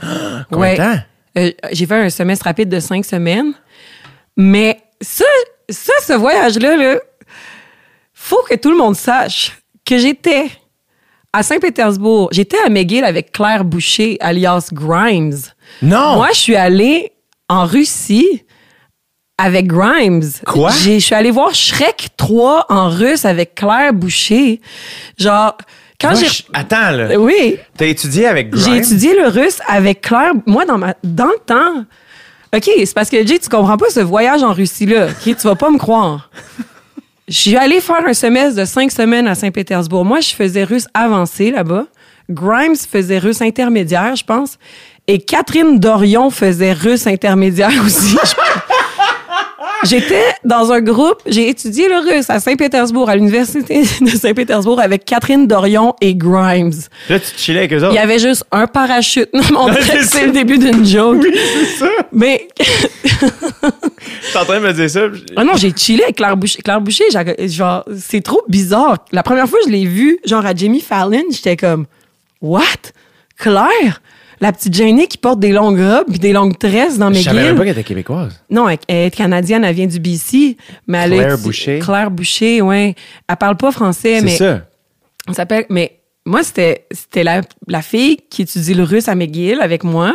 Elle faisait-tu de la musique à cette époque-là? Ben oui, elle faisait de la musique, mais je la connaissais pas. Elle était, très euh, timide, très. euh, Ouais, réservé. mais ouais, mais je pense qu'elle faisait déjà un peu de la musique électro euh, dans les dans, dans des sous-sols cool euh, du Milex là, genre. Mais tu sais, mais moi j'étais allée en Russie avec genre elle, elle est elle avait l'air d'une petite fille très tranquille. J'ai des photos de moi puis Grimes en dessous d'une couverte sur genre dans une croisière euh, sur les canaux de Saint-Pétersbourg là, tu sais. Pour moi, ça compute pas que c'était la femme d'Elon Musk. Oui, c'est ça! Genre, genre pour moi, c'est clair. C'est Claire Boucher. T'es allé voir la- Shrek 3 avec elle? C'est soit Shrek 3 ou Pirates des Caraïbes 2, je me rappelle plus c'est lequel. C'est une allé- suite, en tout cas, ça, c'est Mais sûr. Oui, oui, parce que, en tout cas, en 2007, me semble que c'est Shrek, Shrek Tritir. On est allé voir Shrek Tritir au cinéma, dans une salle, parce que ici, on n'avait pas vraiment ça, c'était pas répandu, mais en Russie, les salles VIP de cinéma, ça existait déjà à l'époque, là, où est-ce que tu as genre un lazy boy, puis un téléphone, puis un menu. Nous, on n'en revenait pas que ça, ça existe. Là. C'était pas, euh, c'était pas répandu chez nous, mais là-bas, tous les cinémas avaient genre une salle normale, puis une salle VIP. J'étais allée voir Shrek Tretir avec Grimes dans une salle VIP de cinéma à Saint-Pétersbourg. Puis j'ai genre fêté la Saint-Jean-Baptiste 2007 avec Claire Boucher aussi. non, mais genre, c'est, c'est drôle, hein? Puis Catherine Dorion était là, mais je l'ai moins croisée, elle, parce qu'elle était pas à McGill. Mais ça me fait trop rire que, que moi, Grimes, Catherine Dorion, on soit dans le même voyage en Russie. C'est trois mondes qui se rencontrent. en 2007, ouais. Wow! C'est trop drôle. L'as-tu déjà vu en show? Grimes? Oui. Non. En tout cas, ça- je l'ai jamais vu en show non plus, mais euh, sa musique est, est Mais spéciale. oui, mais moi, je me Elle rappelle, c'est ça, quand ça a commencé, j'étais comme, je peux pas croire qu'elle a ça à l'intérieur d'elle, parce que, parce que elle était vraiment la petite fille gênée, là, dans mon souvenir. Puis là, la petite fille gênée, c'est réducteur. On parle quand même, genre, d'une fille très cool qui fait de l'excellente musique électronique, mais genre, pour moi, c'est Claire Boucher, la grande jupe, euh, le petit toupette noir, puis genre, je la croise dans la cafétéria du sous-sol euh, de McGill. c'est Oh my god. ça, puis genre, on est sortis, là. On est sortis dans des clubs en Russie, là. genre, je suis sortie dans des clubs en Russie. Elle était, elle était quelque chose. Elle était sur le party. Ah oui? hein? Mais je veux pas, euh, je veux Mais pas non. en, en rajouter. T'étais sur le party, toi aussi. J'étais 100% sur le party, ouais, vraiment. C'est drôle. Ah ouais, c'est trop drôle. Moi, moi, je suis genre à une poignée de main d'Elon Musk, dans le fond, là. C'est Ouais, ça. c'est ça, là. Mais en même temps, c'est pas nice, là. C'est Je juste. sais pas, là. Je suis pas sûre que c'est si nice. Penses-tu qu'Elon Musk aimerait ton show? Non! Elon Musk détesterait mon show. Là. En même temps, au début, il trouverait ça nice parce que ben, le- mon premier show, il aimerait ça. Au début, ça parle du cosmos, mais après ça, genre, c'est sûr que n'importe quel milliardaire aime pas mon show. À moins, ouais, quoi qu'il y ait- peut-être qu'il ferait semblant d'aimer ça. Non, Elon Musk aimerait pas mon spectacle. Je pense pas qu'Elon Musk aimerait mon show. J'avais pas prévu de poser cette question-là. Mais moi, j'avais pas prévu y répondre non plus, mais, mais euh, il aimerait, ouais, il aimerait un peu ça parce que je pense que vu qu'il met de l'avant la voiture électrique, il y a une part de lui qui pense qu'il est environnementaliste. Ouais. Fait que peut-être, je pense qu'il serait du genre à en rire parce qu'il se reconnaît pas, mais c'est de lui que je ris finalement, là, Ouais. euh, C'est ça. Il- hum, Est-ce que Grimes aimerait ton show? euh, J'espère. Je pense que Grimes, elle aimerait plus mon show, mais Grimes, Claire Boucher aimerait mon show. Ouais, Grimes, peut-être qu'elle trouverait ça vraiment normal. Genre, ça manque de longs ongles, de tatous, puis de, de faisceaux lumineux. là. c'est ça. Y a pas ce Stroboscope? Sérieux? Elle trouverait peut-être qu'artistiquement, c'est faible, là, tu sais. mais, mais, mais en même temps. Grimes, ouais, je pense qu'elle elle, elle haïrait pas ça. Elle haïrait pas ça, je pense. Comment, euh, comment tu te sens là, par rapport à, à ton deuxième spectacle? Qui, bon, on, on parlera pas de la pandémie, là, à- tout ça, mais euh, mettons le, le processus créatif, là où t'en es rendu, la, tu sais, l'affiche a été, tu euh, t'as annoncé ça, l'affiche est fucking belle. Thank you By the so way. much, by the Euh, way. tu sais, fait que tout- comme. Est-ce que tu as eu un vertige de. Hey, le deuxième show, sais, du bruit dans le cosmos, finalement, en bout de ligne, je suis fier de ce projet-là, puis je l'aime, ce spectacle-là. Je dois en faire un autre. Y a-tu un vertige ou c'était juste comme. C'est mode, c'est mode. Je continue, puis. il y a une part c'est mold genre quand moi j'avais hâte de finir mais j'avais hâte j'aime j'aime du bruit dans le cosmos mais j'avais hâte de finir du bruit dans le cosmos pour commencer le prochain projet ça c'était avant justement toute la pandémie puis que ça chie puis qu'il faut changer un peu nos méthodes de, travail Euh, après ça il y a eu une grande part de vertige quand genre c'est arrivé que on a pris la décision que du bruit dans le cosmos, les sept dates qui me restaient, on arrêtait ça, puis que la prochaine, la prochaine étape c'était de sortir le nouveau show. Mais on dirait que tout était, on était confinés, on pouvait pas faire des shows, sauf qu'il fallait quand même mettre des dates de rodage. Puis moi, mon show, il était pas prêt. Tu sais, l'année d'avant, je devais présenter 45 minutes au Mobilo, euh, ben, une heure au Mobilo qui, qui existait, mais là, j'ai dû me débarrasser d'à peu près la moitié de ça parce que ça avait plus vraiment rapport. Puis, bref, tout a déboulé quand même très vite, finalement, entre c'est fini du bruit dans le cosmos, puis allez hop, les rodages du deuxième show, tu sais. Fait que là, il y a eu un grave vertige. J'étais comme. Je pense qu'on s'est croisés au bordel au mois genre de juillet, puis j'étais comme. Je suis supposée sortir un show, puis j'ai pas de show.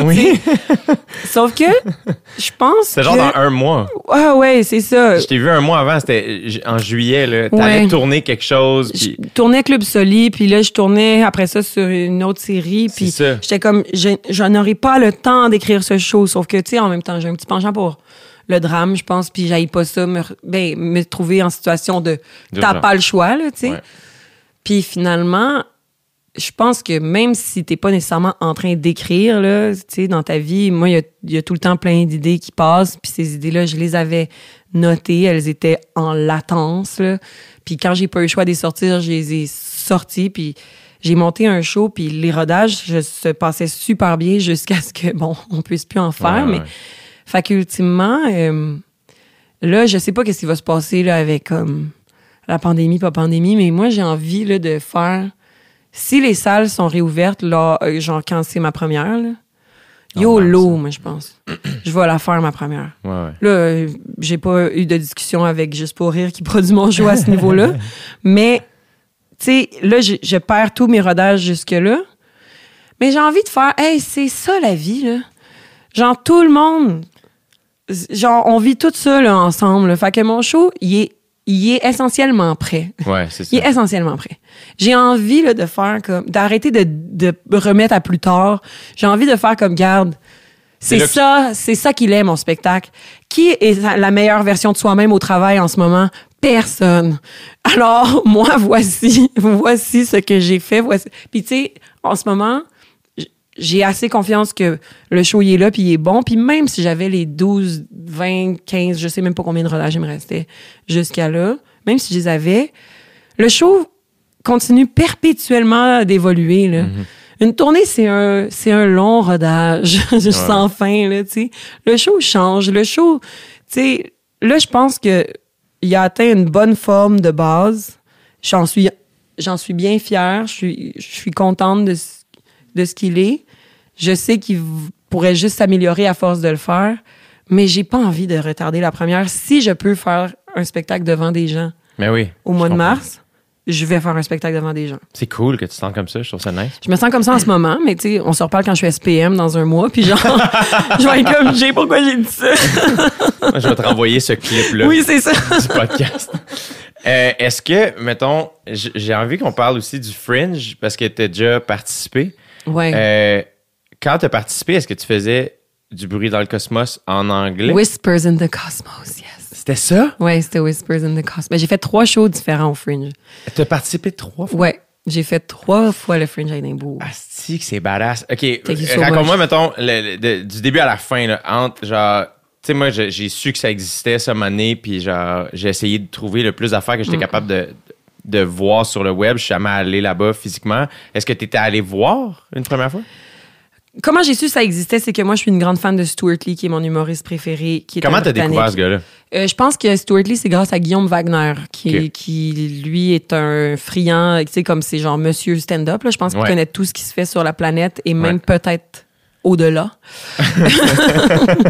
fait que euh, un jour, il, nous envoie un clip de Stuart Lee, puis j'ai tripé, puis je me suis mis à juste regarder Stuart Lee, à lire Stuart Lee, puis dans ses livres, il parlait beaucoup euh, du Fringe à Édimbourg. Tu sais, je sais qu'il fait... Ses livres, c'est-tu. Ah, Ses livres, euh, souvent, c'est son- en fait, c'est ses shows. C'est ça. C'est ses shows, mais commentés. là, tu sais. C'est- genre une version, un verbatim de ses shows Wow. euh, avec une préface qui explique que ah, ça, c'est dans le cadre du Fringe, nanana. Puis souvent, il fait ses test runs, genre ses rodages au Fringe, puis après ça, il part en tournée. là, tu sais. Puis, mettons, quand tu as découvert ce gars-là, qu'est-ce qui a- qu'est-ce qui t'a attiré? Aussi puissamment, mettons? Je pense que c'est son intelligence. Euh, il m'a fait cramper bien raide d'une façon qu'on me faisait pas cramper bien raide avant. Tu sais, moi, j'étais une fan d'Anthony Jeselnik. Je pensais qu'Anthony Jeselnik était donc bien bon. Puis alors que finalement, il faisait juste genre du dark comedy avec un shock factor puis genre rieur aveugle. là. C'est comme, ah non, non, non, je suis en train de me crosser. Puis finalement, t'es en train de te crosser dans l'autobus. Ah, ah, ah, c'est crampant bien raide. Ouais, ouais. Bon, excusez, c'est complètement réducteur. Mais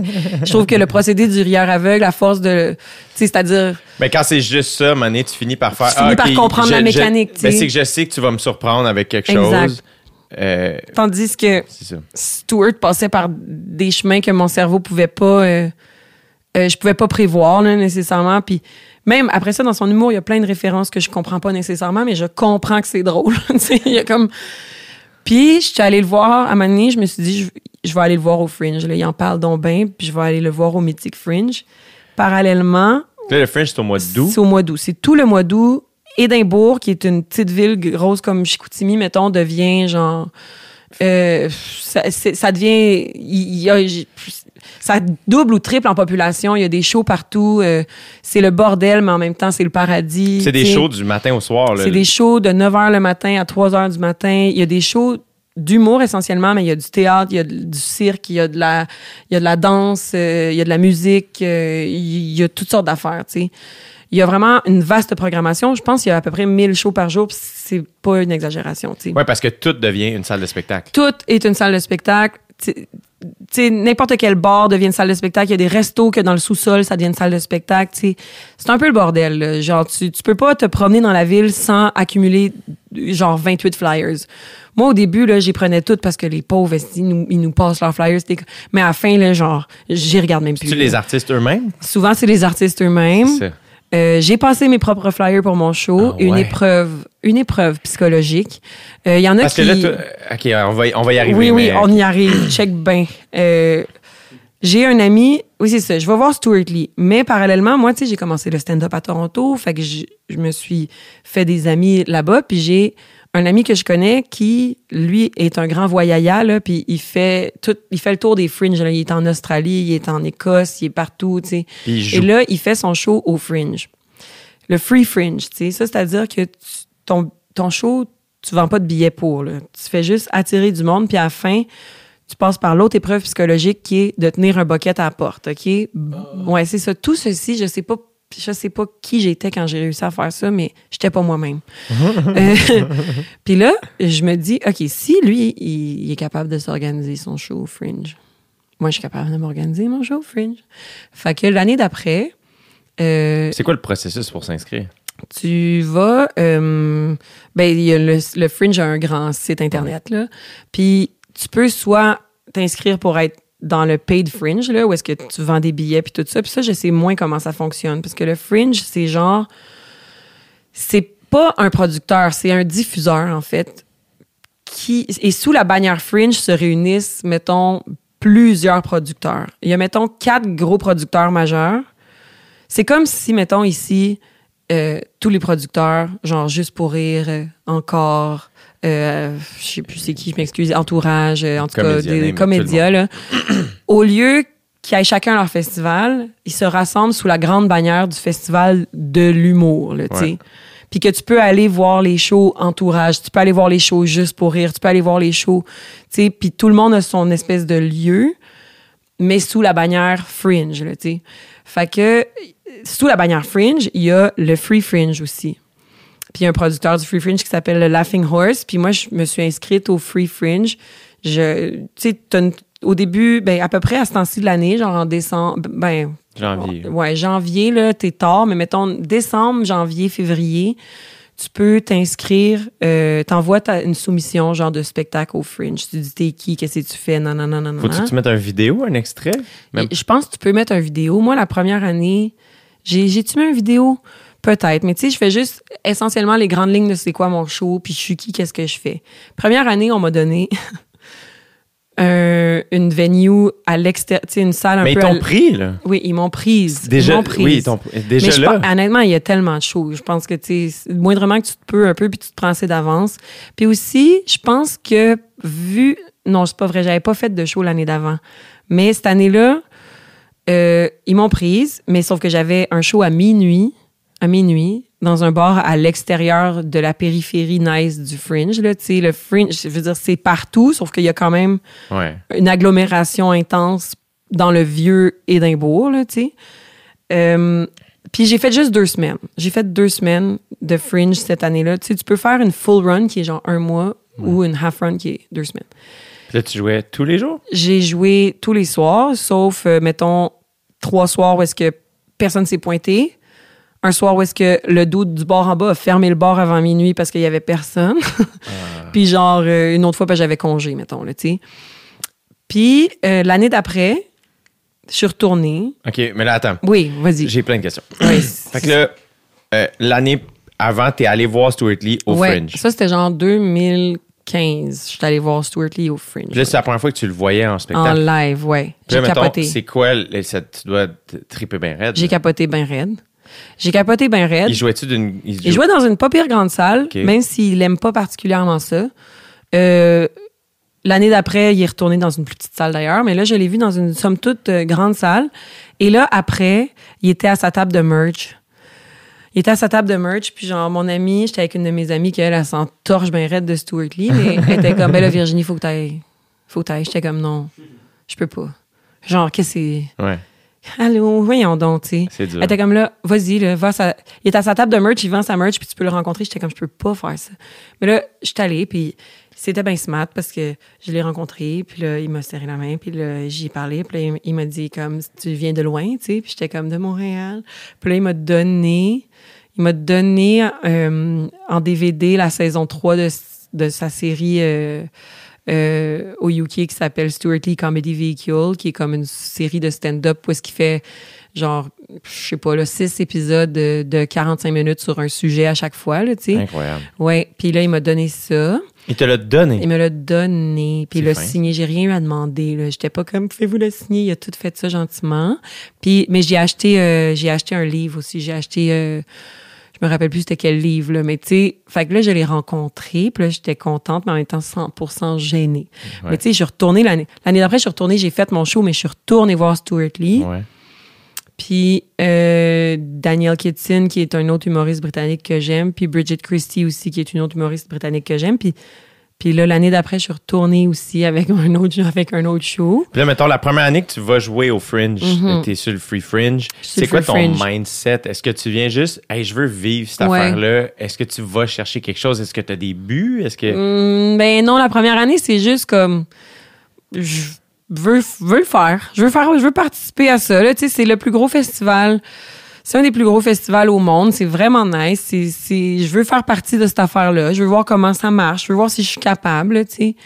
Euh, Puis est-ce que tu. Est-ce que. Y a-tu un esprit communautaire? Est-ce que les autres artistes vont-tu voir les shows les uns des. Tu comme. Ouais, ben moi c'est sûr, j'étais allée voir les shows de mes amis, puis là-bas, euh, je veux dire, je faisais mon show à minuit tous les soirs, sauf que euh, j'ai été capable de- de- d'être en contact avec un- le gars qui organise, qui est producteur du Free Fringe, puis que lui il fait des compilation shows, qu'il appelle que c'est genre, euh, Un c'est genre de c'est un genre de comédie club là, tu sais, à tout- à tous les jours, il y a 4-5 humoristes, puis ça c'est la meilleure façon de faire, tu sais, tu vas faire un de ces shows-là, un 10 minutes, un showcase, puis après, t'es debout, puis tu passes tes flyers. tu sais. Quand ça a bien été, moi, j'étais là, puis je passais mes flyers, puis c'est ça qui a fait qu'il y a eu le plus de monde à mes shows après, tu sais. Euh, Toi, tu étais dans une salle de combien de monde? Moi, je- la première année, ben, des 30-35 personnes à peu près, là. super. Ben oui, c'est tout petit, sauf qu'il y a plus, plus souvent qu'autrement, t'en as six personnes, là, Ouais. J'ai rarement sold out, mais après ça, c'est parce que mon ami qui le fait à chaque année, lui, c'est genre people person. là. Lui, là, il a pas honte là, de ha- harass le monde dans la rue puis faire comme venez voir mon show. Moi, je suis comme non, je veux pas forcer personne à venir voir mon je, je suis pas socialement apte à faire comme you're gonna love this, tu sais, genre je sais pas si tu vas aimer ça là, tu sais. Ouais. Fait que je comptais plus sur genre je fais mon petit showcase, si t'aimes ça, mon flyer, tu viens voir mon show. Ça a marché, tu sais. Des fois, j'ai joué devant deux personnes. Des fois, j'ai joué devant 32 personnes. Comment t'as vécu, les deux personnes? Ben, je demandais tout le temps au début du show, j'étais comme, voulez-vous un spectacle? Ou voulez-vous qu'on prenne un verre? Parce que, non, mais je suis genre là en ce moment, je, je le disais, j'avais, euh, genre, moi, j'ai déjà été prise au piège dans une salle où on était juste deux spectateurs. Puis dans mes rêves, je voulais m'en aller. Mais euh, il y a comme un performer sur scène que, genre, Qui il veut peut-être faire son spectacle. Fait que, tu sais, moi, s'il y avait deux personnes dans la salle, je me disais, ces personnes-là sont venues voir un spectacle, puis moi, je suis venue faire un spectacle. On va address l'éléphant dans la pièce, Yeah. que genre, il y a juste deux personnes, c'est bizarre, puis j'ai ça faire ça. Mais parce que je voulais pas non plus qu'ils se sentent obligés de rire plus fort ou de quoi que ce soit, tu sais. Fait que ça devient une drôle d'expérience, mais ça, ça. Tu l'as fait? Ben oui, je l'ai faite. C'est Je cool. l'ai faite. Tu te souviens-tu de leur nom, genre? Non, non, non, parce que c'est arrivé plusieurs fois. Euh, mais ouais. Est-ce que tu as appris quelque chose de ces shows-là? Tu sais, des fois, on dit comme, ah, en humour, les shows difficiles, on apprend des affaires de là. Mais je pense que c'est pas tangible nécessairement. Parce que je pourrais pas te dire j'ai appris ceci, tu sais. Mais je pense que ça m'a vraiment rendu meilleur parce que juste l'épreuve psychologique. Pour vrai, c'est la deuxième année j'ai fait le Fringe, je faisais une run au complet, là, le mois au complet, des shows à tous les jours. Puis euh, Là, t'étais à quelle heure? Là, j'avais une bonne heure. J'étais à 5h15. Excellente heure pour le fringe. Ah ouais, hein? Excellente heure, 5h15. Les gens sont pas encore sous. Ils n'ont pas encore soupé. Puis il y a une culture d'aller voir des shows toute la journée. Fait que 4, 5, 6 heures, c'est des bonnes heures. Puis pour toi aussi, ça devait être plaisant quand même. Oui, c'est nice parce que moi, je peux me lever tard. je peux, puis, je, puis je finis tôt. Fait que le soir, je peux aller faire d'autres shows. Je peux aller faire d'autres showcases, tu sais. Fait que souvent, c'est, je fais mon show à tous les jours, mais je fais deux, trois autres showcases à tous les jours aussi. C'est quand même, euh, dans le sens physique, il y a beaucoup- Oui. ça prend beaucoup d'énergie, là, ce mois-là. infernal. Tout le monde a la voix plus rauque que la mienne après deux semaines. Tu sais. Tout le monde perd la voix, c'est l'enfer. Puis aussi, c'est un peu le party, là, je veux dire. C'est sûr. Moi, mais je me suis couché quand le soleil se levait là, à Édimbourg aussi. Là, tu sais, c'est... Puis oui, il y a... puis c'est le fun parce que sur les compilation shows, tu rencontres plein de monde. Puis moi, maintenant, j'ai des, tu sais, j'ai des amis humoristes que j'ai recroisés euh, au Fringe. Puis c'est juste ma petite gang... C'est ma petite gang d'amis du Fringe, là, Wow. tu sais. Ouais, fait que... Fait que 5h15, la deuxième année. Mais salle de 30-35 une salle de encore? 35 personnes, Super. bien située, dans une, dans une nice place où est-ce qu'il y avait genre 4, 5, 6 salles de spectacle. Fait que ce que ça fait, c'est que le monde d'emblée... Oui, exact. Puis il y avait une grande terrasse dehors, où un super beau bar où tout le monde va prendre des bières. Fait que cette année-là, je pense que c'est arrivé peut-être deux, trois fois sur genre 26 shows qu'il y avait comme 3, 4, 5 personnes. Sinon, tu sais, c'est niaiseux, mais genre la moyenne de... de- c'est genre 6 personnes les shows fringe. Ouais, c'est ça, c'est sûr. fait que moi, j'ai toujours eu comme 10-15 personnes. J'ai déjà, j'ai même sold out, là, à 30 cucs, à Yes. ma regarde. Brag, tu sais. Ouais, excellent. Puis, mais sauf que la full run est psychologiquement difficile. Puis genre, quand t'as un show, tu sais, un show qui va pas bien dans une petite... Tu sais, c'est pas des salles... euh, euh, incroyables, là. Genre, tu fais ta technique, là, tu portes ta musique, t'as ton petit speaker, t'entends euh, la musique dehors par les fenêtres. Et des fois, il fait chaud, des fois, il fait fret. Euh, tu sais, t'es éclairé par les lumières qu'il y aura bien là, là, tu. Ouais, ouais, ouais. C'est comme pas des conditions optimales. Fait que, tu sais, je me rappelle euh, quand mon chum de l'époque était parti, là, genre parce qu'il était venu la première semaine, après ça, il est parti, là, puis les trois shows après, là, j'étais toute seule, puis j'étais comme, qu'est-ce que? Je calisse ici. Là. Puis je me rappelle très bien le premier show après qu'il soit parti, là, il y avait genre une rangée là, de, d'Écossais trop sous, là, que tout le long du show, là, ils m'ont dérangé. Genre, j'avais le goût de pleurer, mettons. J'avais le goût de pleurer. Puis le show a fini. Puis genre, il y a un d'autre dans la salle qui était venu tout seul. Puis que genre, il met ma, ma petite argent dans mon petit bucket que je tenais. Puis il me dit, Have you heard of Stuart Lee? Là, j'étais genre, oui. Il fait, You remind me of him. Là, j'étais comme, Ah! J'étais genre, ah, merci, merci, tu sais, j'ai, Wow. j'ai, genre, ça m'a, ça m'a redonné le pep. Mais tu sais, il y a vraiment des fois où je me suis pointée, puis j'étais comme, qu'est-ce que je fais ici? Ça me tente plus. Sauf qu'à la fin du festival, t'es rempli d'un sentiment de fierté incroyable. puis j'ai vu tellement de choses ici, j'ai vu tellement d'affaires. Fait que tu sais, je peux pas dire exactement qu'est-ce que j'ai appris, mais je sais que je suis revenue avec plus d'outils dans mon coffre à outils. C'est sûr, parce que tu t'es tellement mis out there. C'est Ouais. tellement. euh, c'est très courageux de ta part de faire comme. Et vulnérabilisant aussi. Faire, Ouais, hey, je vais aller d'une 100%. ville que je connais pas, jouer d'un énorme festival gratuitement. Va falloir que je passe des flyers, que je, je, je J'ai sois passé la- les flyers, j'ai abandonné. Mais tu tout ça, là, puis faire comme aussi, je vais faire des shows tous les jours et plus encore. Ouais. Il y a- et Mais no shit que t'es revenu rempli de quelque chose. Mais moi, après ça, j'étais comme, hey, me planter au bordel anytime. Oui, c'est ça, Je suis là. gearée, là, tu sais, genre, j'ai connu pire, tu sais. Mais il y a quelque chose, c'est ça, il y a quelque chose d'à la fois. Mais moi, je pense que j'aime ça être terrorisé, là, ultimement. Tu sais, il y a une partie de moi qui aime pas ça parce que ça s'appelle la terreur, fait que ça fait peur. Sauf que une fois que t'as outrepassé la terreur, arrive la fierté, tu sais. Fait que, genre, je carbure vraiment à me mettre un peu en danger, mais pas trop, là, je vais me mettre en danger, mais à l'autre bout du monde. Fait que c'est pas, ça a aucun impact réel. Si je me plante pendant un mois, on s'en fuse, là. Je reviens ici, puis je suis forte d'une expérience euh, qui a été difficile, alors j'ai Mais plus après ça, mais... euh, peut-être aussi que. Puis là, je, je- je me pose la question, mais mettons que tu te plantes ici pendant un mois. Ouais, ouais, après ça, c'est pas si grave non Finalement, c'est ça que tu réalises, c'est si que grave. who cares? Ouais, c'est ça. T'as bien raison. T'as bien bien raison. raison. Ouais, t'as.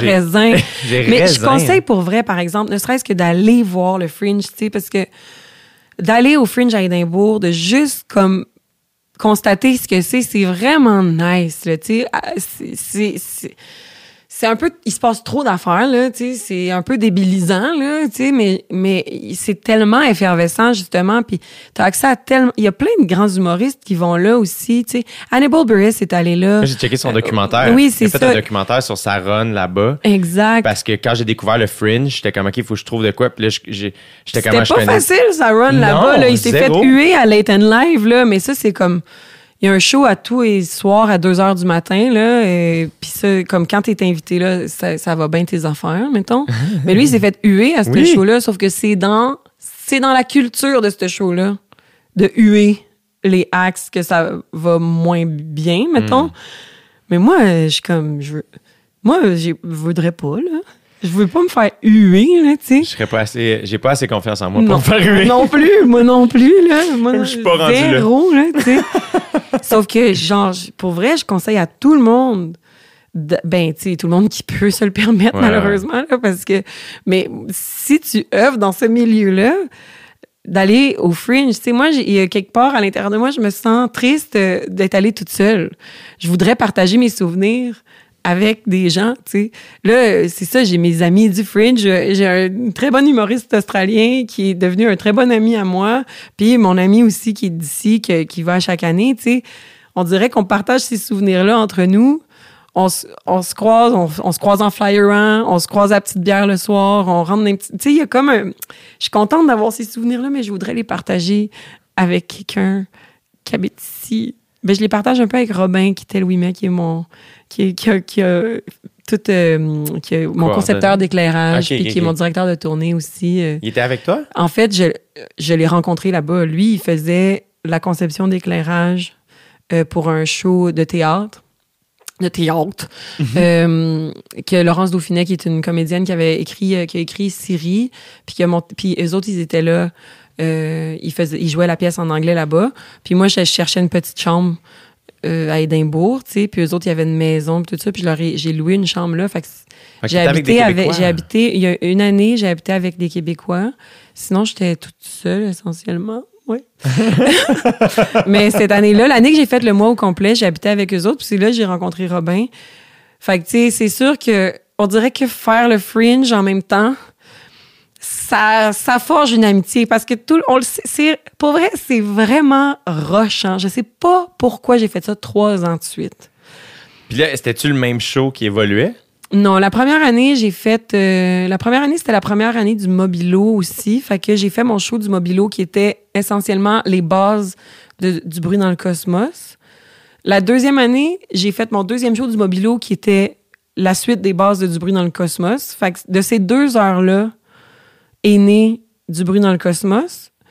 Puis, euh, ouais, c'est ça. Puis, ah, dans le fond, ouais, la réponse, c'est oui. C'est le show qui évoluait parce que la dernière année, j'ai fait du bruit dans le cosmos tel quel, mais pas tel quel parce qu'il y a des bits que- qui. trad- Tu sais, j'ai appelé Ouais. ça Whispers in the Cosmos, mais genre, c'était pas du bruit dans le cosmos exactement parce que du bruit dans le cosmos, premièrement, dure une heure et demie. C'est un bon Puis titre là, de show, je trouve. thank you so C'est much. vraiment un bon titre de show. Thank you so much. Je voulais un... J'aime bien que mes titres soient, soient un petit peu poétiques. Là. Ça donne l'impression que c'est pas de l'humour, mais finalement, on vous a bien eu. Ça marche au C'est bout. plein de jokes. C'est hot. C'est quoi les shows que t'es allé voir? T'es t'es allé voir Stuart Lee. euh, Stuart Lee, Bridget Christie, Daniel Kitson, mes humoristes préférés. Daniel Kitson, je suis allée voir son show de stand-up, puis il y a une année qu'il a fait son show de théâtre. Puis sinon, après ça, je vais toujours voir des... Je suis allée voir euh, Daniel Kitson, c'est la première fois que tu le voyais? euh, Daniel Kitson, je l'ai vu deux ou trois... Je l'ai vu deux... trois- Je l'ai vu tellement souvent. Euh, tu l'avais même croisé ouais. dans la rue. Oh, Pendant ouais, le Fringe? Pendant le Fringe. C'est parce que Daniel Kitson, c'est un humoriste euh, qui n'est pas mainstream, mais qui est super connu dans sa petite niche de gens qui suivent Daniel Kitson. C'est-à-dire qu'il fait pas de télé, mais dès qu'il envoie un email pour dire qu'il est en show quelque part, ça va être sold out dans les 15 minutes. Il y a une personne pour qui, genre, j'ai fait la file d'attente web pour des billets, c'est Daniel Kitson. Tu comprends? Parce que ce gars-là, c'est ça. Tu le verras jamais à TV, mais il, il, sold, il sold out tout. tu sais. Puis un fringe, euh, où j'y allais. En fait, c'est la dernière fois, juste avant la pandémie, en 2019, je suis allée à Édimbourg. J'ai pas fait de show. Mais je suis allée juste euh, voir les amis. J'ai fait quelques petits sets un peu partout, là, mais j'ai pas fait mon show. Puis, euh, j'avais pas de billet pour Daniel Kitson. Aucun billet pour Daniel Kitson. Mais il y a toujours une file de no-show, là, tu sais, où... Puis je me suis dit, je vais aller dans la file des no-shows. Tout à coup, quelqu'un se pointe pas avec se pointe pas, puis là, la salle, dernière minute, ouvre des places. Fait que là, moi, comme un seul homme, je me rends toute seule un soir. Tu sais, son show était tard le soir en plus, c'était genre à 10 ou à 11 heures. là. Puis là, je pars, puis je le croise. Je l'ai croisé dans la rue, il sortait d'un café. Puis là, je me suis dit, ça y est, c'est un signe. je vais rentrer dans le show de Daniel Kitson. C'est sûr, j'ai des billets. Je, je- tu sais, je peux pas aller faire comme Hello, I was just about to go to your show, sir. Tu sais, genre, je suis pas avec l'accent d'Oliver Twist, mais je veux dire. euh, je- bref, je me pointe et là, je suis dans la file de nos shows. Il y a deux messieurs avant moi, puis il y a moi. là. Je me mets chum avec Paul. Paul. Un des deux messieurs. Un des deux messieurs. Paul, 50 years old. Il était là pour célébrer ses 50 ans.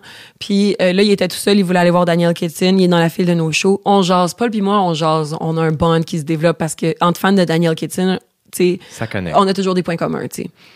Puis euh, l'affaire, c'est que la vraie file pour rentrer au show quand t'as des billets est un petit peu plus loin. Mais là, il y a tout le temps plein de monde qui se pointe puis qui se mettent à faire la file derrière nous parce qu'on a quand même l'air d'avoir beaucoup de leadership. Puis là, à chaque fois qu'il y a du monde qui se pointe, je suis comme désolé Paul. Je vais juste dire au monde, tu sais, j'ai mon duty, puis là, je dis au monde, est-ce que vous avez des billets? Puis là, ils sont genre, oui. Je suis comme, à nous, on est la file des gens pas de billets. la file des gens avec des billets, faut faire le tour, tu sais. Fait que je Ça, pense. visiblement, ton expérience de passer des flyers, de faire en Oui, sorte que parler ça. à des inconnus. Là, je suis comme- rendue super habile pour parler à des inconnus. Genre, je fais la circulation, tu sais. Puis là, genre, c'est ça. Fait que je parle à Paul. Puis là, maintenant, il y a un couple qui vient en ligne derrière nous. Puis là, je dis, désolé, Paul, faut que. Et là, je dis, est-ce que vous avez des billets? Ils sont comme, ouais. Je fais, ah, ben, ici, c'est la file de pas de billets. Si vous avez des billets, allez là. Puis là, ils font, ouais, mais nous, on a trois billets, puis on est juste deux. Est-ce que t'en veux un? First, qui achète trois billets? Des gens qui ont espoir qu'ils vont avoir un ami qui va être down. Il était comme, on a trois billets, puis on est juste deux. Est-ce que tu le veux? Moi, je suis genre troisième dans le fil des no-shows. Il y a deux bonhommes avant moi. Là. Puis là, je, suis comme- je regarde Paul, puis là, je suis comme, but Paul. puis là, Paul, il est comme, they offered it to you. Puis là, j'étais comme, ah, Paul, c'est un vrai. là. Exactly, Paul. Puis là, j'ai dit, see you on the other side, maybe. Puis là, hey, là, ils m'ont donné un billet. J'en revenais pas. Puis là, j'étais comme ça, c'est karma. Euh, J'ai, me suis occupée, tu sais, j'ai, redirigé tout le monde dans la file. Ils m'ont donné leur billet. J'étais allée voir Daniel Kitson. C'était incroyable. C'était super bon. J'ai Là, capoté bien assis avec eux, là? Non, non, non, non, parce que c'est pas de place. là, Ok. tu sais. Tu t'as- Je suis pas allée, j'étais pas comme. Merci. Tu sais, je voulais pas être la fille lourde qui s'assoit avec eux autres. Là. J'ai pris ça. mon petit siège tout seul, ben chienne tranquille, dans le fond de la salle. J'étais genre, allée leur payer des verres. Je leur ai payé des fin, verres, ça. bien sûr. Bien sûr, je leur ai payé des verres. Mais ça, c'était la petite magie de Daniel Kitson. Est-ce que tu Ouais. sais si Paul est rentré? Je n'ai plus revu Paul. Je pense que Paul est décédé juste avant. Non, non. juste avant. non, j'ai pas revu Paul. J'ai super pas revu- chaud. F- Super. Mais c'est toujours, euh, c'est toujours bon. Daniel Kitson, c'est un génie, tu sais. Fait que j'ai capoté. Puis, puis en décembre, après, je retournais euh, en Europe faire des shows. Fait que je suis arrêtée à Londres voir Daniel Kitson. Puis j'ai essayé de faire, de donner au suivant. Je me suis acheté deux billets pour Daniel Kitson alors que je savais pertinemment bien que j'étais toute seule. Puis là, en arrivant au show, j'ai dit, en tout cas, s'il y a des gens euh, qui cherchent des billets, moi j'ai un billet de trop, en espérant comme recréer la magie la reconnaissance. Puis finalement, le dude, il a eu le billet. Décep- déception totale. Non. Il a pas été. euh, il- en même temps, c'est quoi mon problème de poser des beaux gestes pour me faire dire merci? Ça, faut que je travaille sur moi. Mais tu sais, je- voulais comme installer la magie Daniel Kitson où est-ce que genre t'achètes un billet puis là tu fais plaisir à l'autre quand t'en as un trop, tu sais, mais finalement, c'est comme quand t'achètes un café, tu sais, t'achètes un café pour une personne Oui. que tu verras pas avoir ce café-là. Mais là, c'est ça, genre, il y avait un gars qui était dans le fil des no-shows puis il dit, moi, j'ai un billet de plus. C'était comme, ah, merci. And Ah. Ah, Wow, dude. Wow, c'est Hey. pas de même, la magie. You, mon verre de blanc succulent? Puis tu t'es pas agenouillé, t'es pas comme. Non, mais regarde, là, j'ai bien appris, puis c'est correct. Moi, ce que je veux savoir, c'est les billets coûtent combien? Tu sais, comme- Hey, il coûte zéro dollar. C'est un pet. Pour vrai. Quelqu'un fait ça, mais avec les billets de YouTube. Ouais, non, c'est ça. Non, c'est pas des billets à 75 piastres, c'est genre 8 livres. là. Tu sais, c'est- c'est chaud, c'est en- entre 5 puis 10 livres. Là, fait que, tu sais, 10 livres, c'est genre 18 piastres, C'est là, super. 20 piastres. C'est cool que t'aies fait ça. Mais, mais ouais, fait que après ça, j'étais allée voir plein d'autres shows au Fringe que j'ai, tu sais, de monde que j'ai- j'ai découvert juste parce que je vais voir des random shows, des compilation Ouais. shows. J'étais allée voir des filles qui s'appellent les Traveling, Travel, ah, voyons, les, c'est pas Traveling Sisters. Comme, oh mon dieu, j'ai déjà oublié leur nom. Les tra- Bref, c'est trois trouver, si. Australiennes. C'est trois Australiennes qui font du sketch incroyable, écœurant, trop drôle, tu sais. J'étais allée voir ça. Fait que, tu sais, c'est juste que tu, de fil en aiguille, si tu n'as pas d'idée de quoi aller voir non plus, il y a un programme ça d'épais, là, puis là, tu cherches là-dedans, puis tu peux, tu peux ne pas avoir de plan au Fringe, puis rentrer dans une salle, puis voir le meilleur ou le pire show. Tu sais, à un moment donné, j'ai vu le pire show, là, genre... On est allé voir un one-woman show d'une fille qui faisait plusieurs personnages, puis elle avait des perruques cheap, puis faisait super chaud dans la salle, puis tu sais, c'était gênant, j'étais assise en première rangée, puis fallait que je rie, puis que je sois gentille, puis puis euh, mon amie en sortant, elle a dit Je pense que dans le fond, elle, ça serait une bonne gardienne. Fait que, Fait que, tu sais, c'est, c'est- essentiellement, tu vois le meilleur comme le pire, mais c'est assez pour t'inspirer, là, tu sais. Est-ce que t'aimes ça jouer à l'extérieur du Québec? Tu sais, comme parce que tu joues quand même un peu en Europe. Ouais. Est-ce que t'as trouvé ça difficile de traduire ton show ou t'as trouvé ça le fun, toi, qui. euh, J'ai trouvé ça le fun de traduire mon spectacle. Mais je pense que mon show, euh, je suis chanceuse parce que il, il est pas euh, tellement ancré dans des références profondément québécoises où est-ce que l'adapter, c'est pas euh, c'est pas chiant, là, tu sais. Ouais. Je pense que Ce qui est une richesse, là, c'est super. là. mais je suis con- je suis je suis contente de pas avoir fait quelque chose de trop euh, tu sais je pense que c'est très du, du bruit dans le cosmos puis aussi mes sentiments mon prochain ça reste c'est quelque chose qui parle aux humains là tu sais. Ça parle pas euh, genre c'est ça c'est pas comme super profondément québécois c'est juste profondément terrien je pense fait que j'ai aimé ça l'adapter puis je remercie des amis français qui m'ont aidé à l'adapter quand j'étais en France là, tu sais Yacine Bellous que je sais pas si tu connais Oui, était- oui fin. mais super gentil. Puis lui, genre, quand je suis arrivée à Paris, je me suis assise avec lui dans un café. Puis genre, j'ai, une- tu sais, j'étais comme, c'est qui euh, Marc Dupré, tu sais. Ouais, Genre, il y avait quelques petites références dont j'avais besoin. Puis ce mot-là, ça va être compris. Fait qu'il m'a, il m'a beaucoup aidé, tu sais. Mais, mais j'aime bien l'exercice. Au- à la nouvelle scène, euh, la, la péniche, euh, c'est comme un, un petit théâtre de 100 places dans- sur une péniche sur la scène. C'est vraiment nice. Puis ça, mettons, comment. euh, c'est toi qui demandes ça à ton producteur? Non, moi, j'ai été très chanceuse de rencontrer Clémence Braque, qui est une productrice, justement, qui accompagnait Yacine Bello, sa comédia, il y a une couple d'années. Puis elle m'a vue, puis elle a beaucoup aimé ce que j'ai fait, puis elle a comme décidé de travailler à développer euh, possiblement une, une carrière pour Virginie Fortin en Europe, là, mais tranquillement mais sûrement. Là. Genre moi, j'ai j'ai pas encore une fois la grosse ambition d'être Stéphane Rousseau. Là, tu sais, je veux pas être Anthony, je veux pas partir en Europe puis que ça soit ça ma carrière. Je veux que ça soit un volet possible. Fait que tu sais, il était prévu que j'y aille un peu plus longuement en 2020. La pandémie est arrivée. Là, Un peu plus on- longuement, c'est combien de temps? C'est parce que j'étais allée genre deux semaines, mais je voulais y aller un mois réellement, faire Suisse, Belgique, France, euh, Montreux aussi, tu sais, euh, Ouais. le festival euh, à Montreux que j'ai fait il y a une couple d'années. T'avais-tu aimé ça? Oui, j'avais adoré ça. Ça avait été un peu. euh, moi, j'ai bien aimé ça. Je pense que les gens ont pas tant aimé ça. en fait, il y a beaucoup de gens qui ont aimé ça, puis il y a beaucoup de gens qui ont. Tu sais, je suis allée faire Féminazie là-bas, qui est un numéro profondément féministe. J'ai vu l'extrait, je l'ai Mhm. vu. Ouais, je genre, pense- en décembre, je pense. Ouais, mais tu sais, les commentaires étaient tellement violents sous du vidéo que j'étais comme, pouvez-vous l'enlever, s'il vous plaît? Parce que, genre, j'ai- je suis pas geary en ce moment pour gérer ça. Pourtant, ça avait bien ri dans la salle.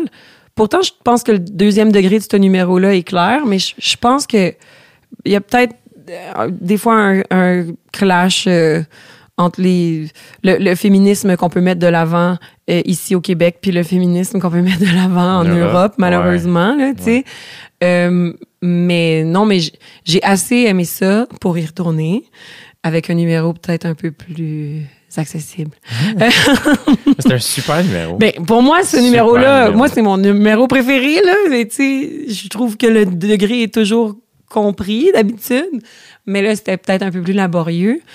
Fait que là, c'est ça, là, c'est prévu que j'y retourne euh, en 2022 pour à peu près ça, trois semaines, un mois.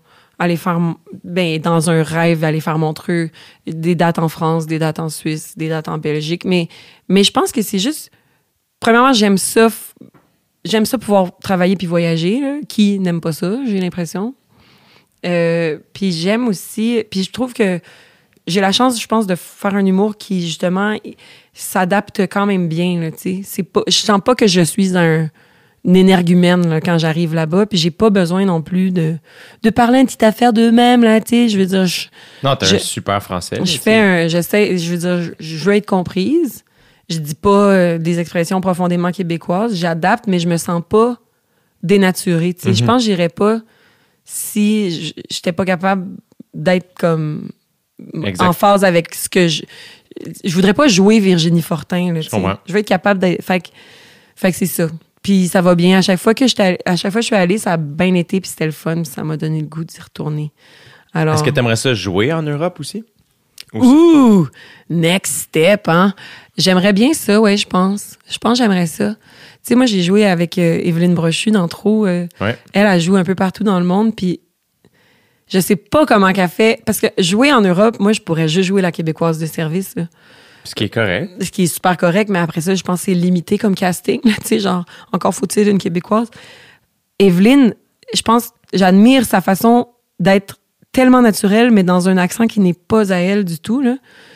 Il faudrait vraiment, je pense, j'aimerais ça travailler ça, peut-être. Ouais. Est-ce que quand, quand t'as fait trop, c'était-tu ton premier rôle comme pas que de la comédie? Ben, c'était mon premier rôle, rôle. Parce que avant trop, j'avais joué genre dans des sketchs.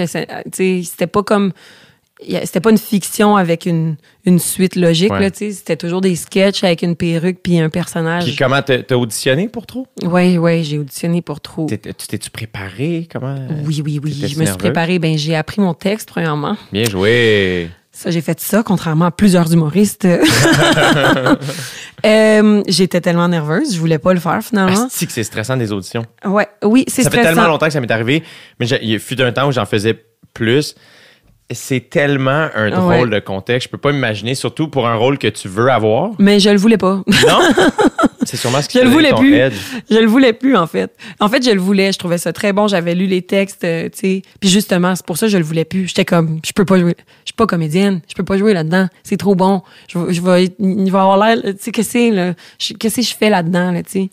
Comment tu t'étais préparé? Est-ce que tu avais travaillé avec quelqu'un? Est-ce que. Non, non, Non. c'est ça le problème. Là. J'avais. ben, en fait, là, je commence à vouloir travailler avec des gens, là, je pense. Là, je pense que. je- là, maintenant, on dirait que je voudrais un peu plus euh, accepter qu'on me coach. Là, puis, euh, Mais tu c'était quand même un Christy drôle. c'était un maudit beau rôle. Mais tu sais, c'était tellement bien écrit. C'était très bien écrit par Marie-André Labbé. Puis je pense que le rôle, à part le diagnostic de bipolarité, était pas si loin de moi, tu sais. Puis je pouvais facilement me reconnaître dans cette fille-là. Puis juste dans les textes, on dirait que le personnage était clair. Fait que, tu sais, la préparation pour l'audition, essentiellement, ça a vraiment juste été de maîtriser le texte sur le bout des doigts puis d'avoir une vague impression que je la connais, cette fille-là. Fait qu'elle va sortir comme du- du monde, tu sais.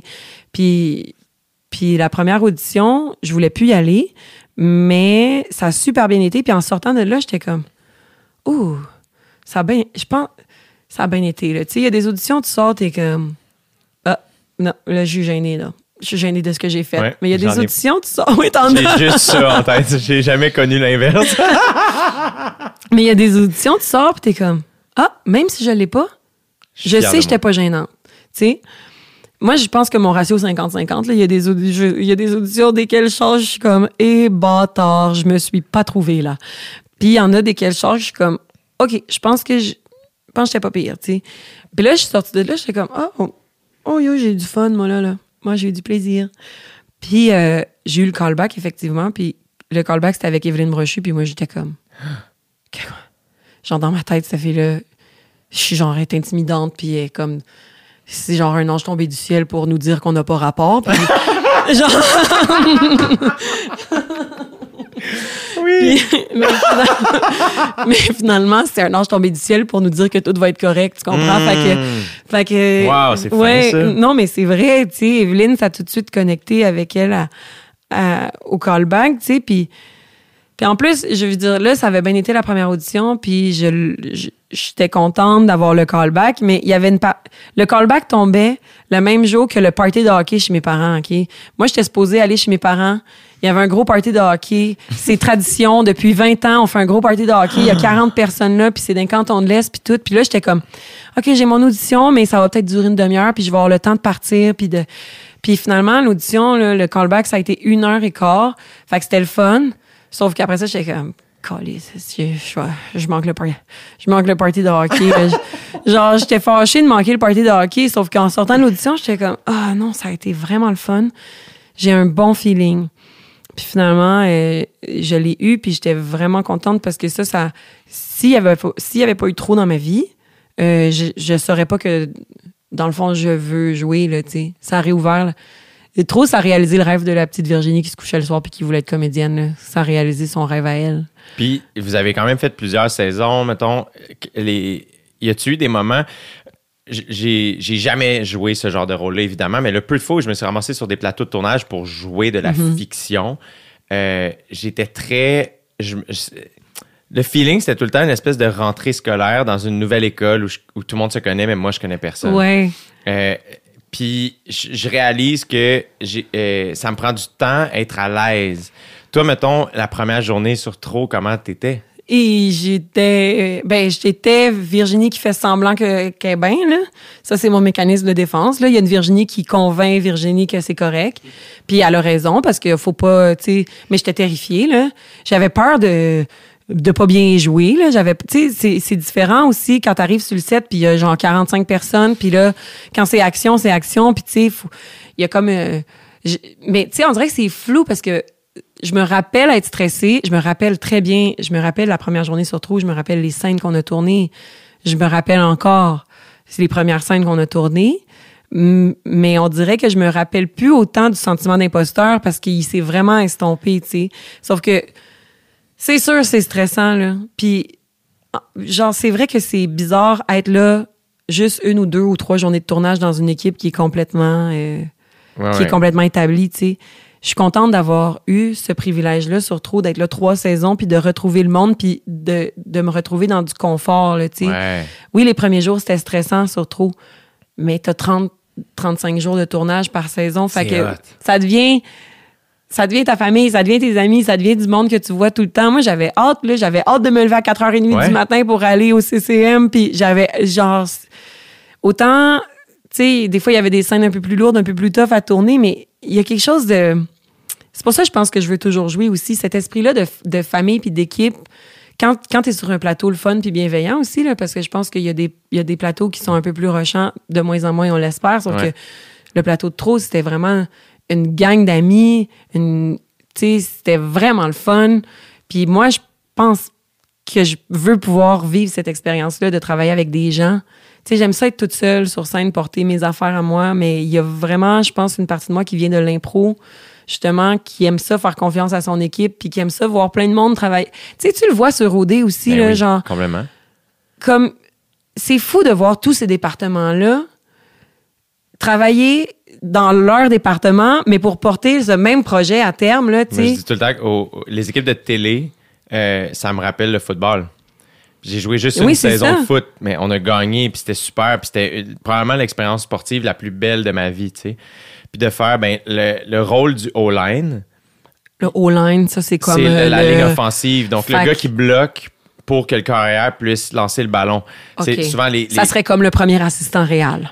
Mais dans- genre, c'est c'est des rôles- c'est que les rôles sont tellement Ouais. différents, mais tous dans le même but. Exact. Euh, puis j'ai retrouvé ça, moi, quand j'ai commencé à faire de la télévision, de faire Ah, wow, tu sais, c'est. Ah oui, c'est vrai, moi, je suis un gars d'équipe. Oui, J'ai- c'est J'ai ça. grandi dans le sport d'équipe, puis c'est ce que j'aime. Euh, la fiction, il y a quelque chose, par contre, quand même, où ce que justement, tu t'en vas faire quelque chose qui est déconnecté de l'environnement. euh, quand tu as des scènes difficiles, mettons, tu sais, c'est des longues journées, t'es- tu reprends ces scènes-là plusieurs fois. Comment, te- comment tu gérais ça? Comment tu te préparais ou tu tu as fini par apprendre comment jouer? Est-ce que tu restes là-dedans entre les scènes, entre les prises? Est-ce que tu dé- désamorces pour comme alléger? Ben, je pense, tu sais, moi, je veux dire, j'aimerais ça, genre, qu'un acteur d'expérience soit assis juste là puis il puisse nous dire exactement c'est quoi la meilleure façon de faire. Moi, je suis encore, j'ai l'impression, en Mais je pense que lui, il aurait là. sa version, Oui, c'est la tienne. Moi, tu sais, moi, genre, ça reste, euh, je pense, encore très euh, instinctif, là, ma façon de fonctionner. Fait que sur trop, euh, qui est plutôt une comédie, euh, c'est sûr que quand on, on tournait des scènes plus dramatiques, euh, euh, on, on reste dedans entre les takes, là. Genre, moi, j'ai toujours... Les gens qui sont comme méthode, là, j'étais comme... Ah, vraiment, tu sais, t'es pas capable de faire semblant que tu vis une émotion là, puis juste, genre, d'en sortir, puis... Mais pour vrai, quand, mettons, il y a des grosses scènes de larmes, de trucs un peu plus euh, euh, tristes, un peu plus profonds, tu sais, c'est impossible. C'est pas vrai que tu... T'es comme... Tu vis ton émotion, puis quand deux takes, tu ressors, là, tu sais, il y a- faut... Faut Mais c'est rester dedans, tu Tu sais. je te, je vois, tu Oui, je- je suis dans mon- mains, oui, oui, t'es- je t'es suis- devant ton cœur. Mais Oui. c'est ça le travail, je trouve, de d'a- d'actrice, d'acteur. C'est ce que je, je- je- je respecte le plus. C'est que c'est un. Tu sais, les athlètes, mettons, c'est physique, Ouais. mais euh, tu sais, ah, faut courir vite, faut être agile, whatever. Actrice, acteur, il y a quelque chose de physique, mais à l'intérieur, puis c'est pas clair le chemin à prendre de, pour aller chercher cette émotion-là. Ça- c'est pas tout le monde qui prend le même chemin, tu sais, je pense, parce que il y en a pour qui, je pense, c'est très physique, très mécanique, très joué, là, qui vont pas nécessairement avoir à aller chercher une de leurs vraies émotions pour vivre une émotion à l'écran, tu sais. J'ai une de mes amies comédiennes qui me disait qu'elle, elle a une pudeur d'aller chercher dans sa vraie vie. Elle veut pas comme corrompre, tu sais, utiliser la, la- la- Ouais. un drame de sa vraie vie pour le donner à son personnage. Elle trouve que, tu sais, elle, elle préfère passer par un autre chemin. Moi, l'affaire, c'est que dans trop, il y a des scènes qui me faisaient profondément de la peine pour mon personnage. Fait que j'avais même pas besoin de, j'avais pas besoin de moi, Virginie, me rendre triste. Juste de, juste de penser à la peine de mon personnage, ça me faisait profondément de la peine. Fait que, tu sais, ça venait tout seul. Mais il y a des jours où est-ce que, je sais pas, t'es comme trop de bonne humeur, c'est difficile de te connecter avec cette émotion-là. Puis là, fallait, fallait que j'aille chercher, tu sais. La première saison de Trop, je me rappelle, euh, le Danois de mes parents est mort. Et genre, il y a beaucoup de scènes où est-ce que, juste pour peser sur le piton Ouais. des larmes, je vais penser à ça. Ouais. Mais fait une fois que le piton est pesé, après ça, moi ça me faisait ça me dérangeait pas d'aller piger dans mes souvenirs Ouais. pour brailler, tu sais. Puis là, je viens de tourner sur euh, une émission beaucoup plus dramatique où il y a aucune part de comédie, tu sais dans trop, il y avait plusieurs parts de comédie, fait qu'il y a plusieurs scènes entre lesquelles on pouvait niaiser. Moi, j'ai eu un fun noir sur trop là, on a ri beaucoup entre les takes, on, a beaucoup décroché entre les takes puis Sauf que là, je sors d'un drame où est-ce que là, j'ai appris justement à encore plus devoir rester euh, dans l'émotion entre les prises. Puis là, c'est arrivé encore plus souvent que genre, ça me faisait de la peine profondément pour de vrai, là, ce qui se passait dans, Mm. dans la scène, tu sais. Mais là, j'as- j'aspire à être, à être capable de, de, de pas avoir ben en fait de toujours être genre touché par ce que mon personnage vit tu sais j'aimerais ça être capable de toujours être trouver l'émotion de mon personnage puis de d'être 100% méthode puis de devenir ce perso là mais mais je suis pas encore rendu là tu sais Je- pour vrai je sais pas si j'ai pas de formation en jeu là ça ça part juste de de, de l'intérieur là tu sais Ouais. Je, je je sais pas exactement comment jouer sinon de m'imaginer c'est qui cette personne-là, puis d'essayer le plus possible de la devenir. Sauf que, tu sais, être touché par des affaires qui touchent pas Virginie, j'ai pas encore trouvé le, ce chemin-là. là. Mhm. Si mon personnage vit quelque chose qui fait profondément de la peine, sauf moi, je m'en crisse. Ouais. Genre, non, mais, tu sais, je suis en train de regarder Succession en ce moment, là. C'est fou, raide. Puis ils sont tellement bons, les acteurs là-dedans, là. C'est fou, raide. J'ai de la difficulté à pas le dire à voix haute quand j'écoute. Dans chaque scène. Puis, puis en plus, c'est ça. Puis c'est ça, je- j'ai l'impression que il y a, ces acteurs-là doivent beaucoup jouer des affaires qui les touchent pas eux, mais qui touchent leur personnage. Tu sais, il y a un perso, ben le gars qui joue Kendall, euh, Oui. Jeremy Strong, lui, j'ai entendu dire que tout le monde, ben tout le monde sur le plateau dit qu'il est méthode, là, lui. Ouais, là, sais. reste dans Il Kendall. reste dans Kendall, tu sais, qui est pas nécessairement quelqu'un de particulièrement le fun à côtoyer. là, Non. Vraiment. Et qui va drastiquement pas bien aussi. là. Non, exactement. Il est inquiétant. Genre, comme je suis inquiet. Mais moi, ce niveau de jeu-là, là, tu sais, c'est. J'aimerais ça l'atteindre. Mais il joue, il joue tout bien. Kendall, bon, mettons la partie où il est désagréable avec son équipe, je suis pas down avec ça, mais à chaque fois que je le regarde, comme juste son regard, comment il. C'est fou, là. Ça me, ça me fascine non, comment je sais. Il, il réussit à bien jouer. Puis autant après ça, mettons, son petit frère, euh, Ouais. Ro- Roman, tu sais, que, qui est insupportable, qui est tordant, mais aussi fucking weird. Mais comme j'y crois à 100%, Exact. j'ai aucune idée de quoi a l'air ce gars-là en dehors de ce personnage-là. C'est fou parce que ce sont quand même des personnages presque tous détestables, mais qu'on aime, qu'on aime quand même, là, tu sais. Le père, il fait peur. Le père, épouvantable. Je sais pas, en tout cas, si les gens regardent Succession, regardez ça absolument. Oui. Là, c'est là, au goût du jour en ce moment, mais genre, c'est tellement bon. Puis en fait, c'est ça. euh, je suis tombée sur un mime l'autre fois où je pense que c'est Robert Pattinson qui a dit ça. Il, était- il a dit Avez-vous remarqué que euh, tous les gens qui, tous les acteurs qui se vendent d'être des method actors sont juste méthodes pour jouer des trous de cul? Tu sais, tu, non, mais C'est c'est. genre, c'est rare que tu Genre ton- Will Ferrell sur oui, Elf. c'est ça. Il Il est pas resté? Elf. Genre, t'as-tu un personnage qui est profondément, tu sais, comme un perso profondément gentil, hop la vie, puis l'acteur était comme méthode sur le set, là, tu sais. Genre, ah oui, il était tellement fin, lui. Genre, c'est vrai que on Ah, dirait que c'est un peu une excuse pour être trop de cul avec tout le monde. Ou je sais pas si c'est parce que c'est quand même tellement loin de nous être ça qu'il faut qu'on reste dedans. Mais c'est vrai que, tu c'est on dirait qu'être méthode, c'est une excuse pour être tas de merde. Ouais, mais un de ceux qui. Je pense. Je sais pas si. J'ai pas assez lu sur lui, il va falloir que je le fasse, mais. euh, tu sais, mettons, Robert De Niro, avant de jouer dans Ouais. euh, Taxi Driver, euh, tu sais, il a sa licence de taxi, genre, il a drivé Ah ouais. Un taxi à New York pendant quelques temps avant de faire Raging Bull. Il a, il a- il a fait des combats amateurs de boxe. Puis ça, c'était pour se mettre dedans ou c'était un- comme pour apprendre le Mhm. métier, de faire comme.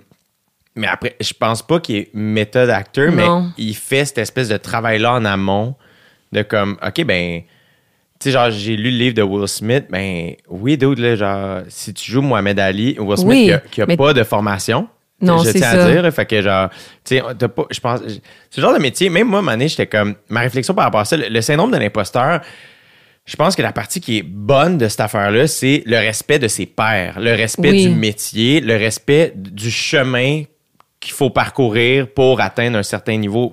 Toute la partie respectueuse, puis euh, humble face à tout ça, je pense que c'est bon. Mais la partie s'excuser, d'essayer Oui. de faire ça, ça, je pense qu'il faut s'en libérer. Puis je dis ça, puis je me le dis à moi-même, parce qu'il faut s'en libérer, parce qu'à un moment donné, c'est comme, t'as eu la job, tu l'as eu. Oui, c'est ça. Comme, moi, c'est ça, des fois, il a fallu que je m'enlève ça de la tête, parce qu'à un moment donné, j'avais peur de perdre ma job. Ah ouais, à ce point-là. À un hein. moment donné, c'est comme. Il a fallu que je me rappelle, genre, hey, les, la- les gens ont acheté des billets, mettons. Mais est-ce que peut-être que le sentiment d'imposteur, c'est pas nécessairement non plus tout mauvais, là, tu comprends? Parce que ça te fait.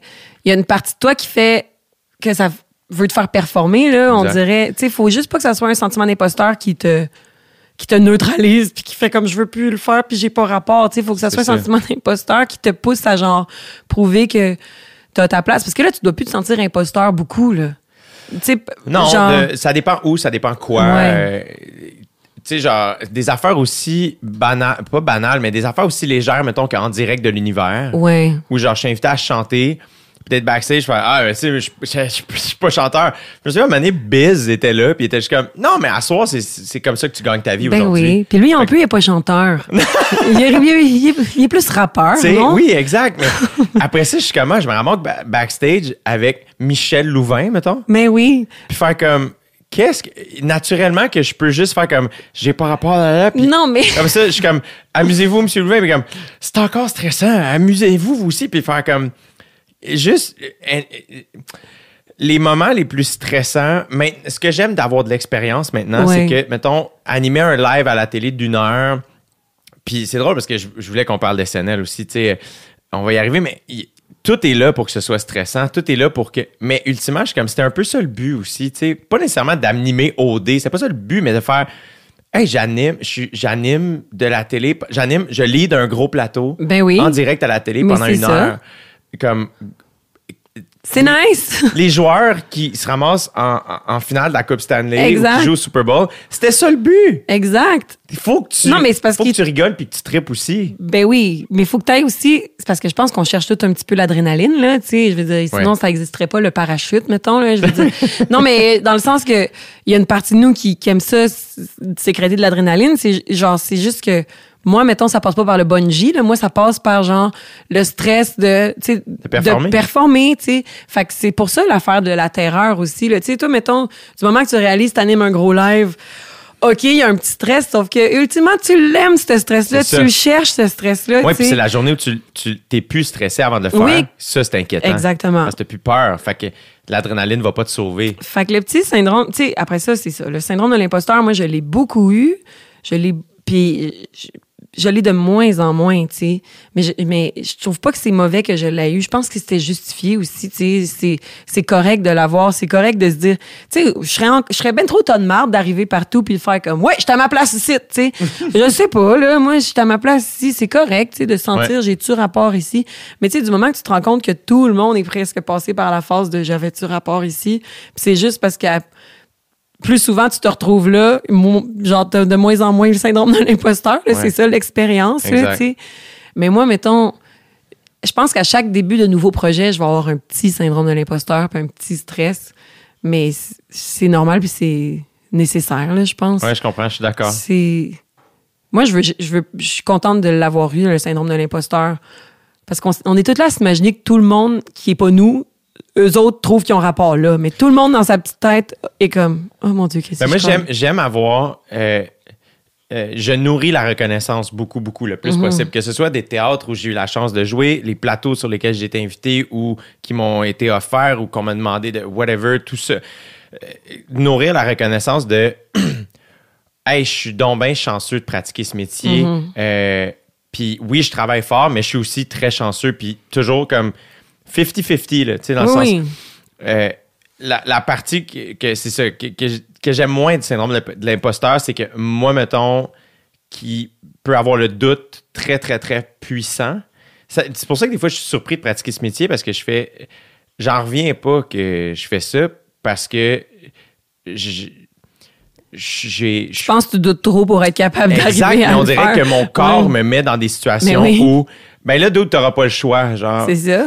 Puis, ben, ça, mané, c'est faire comme.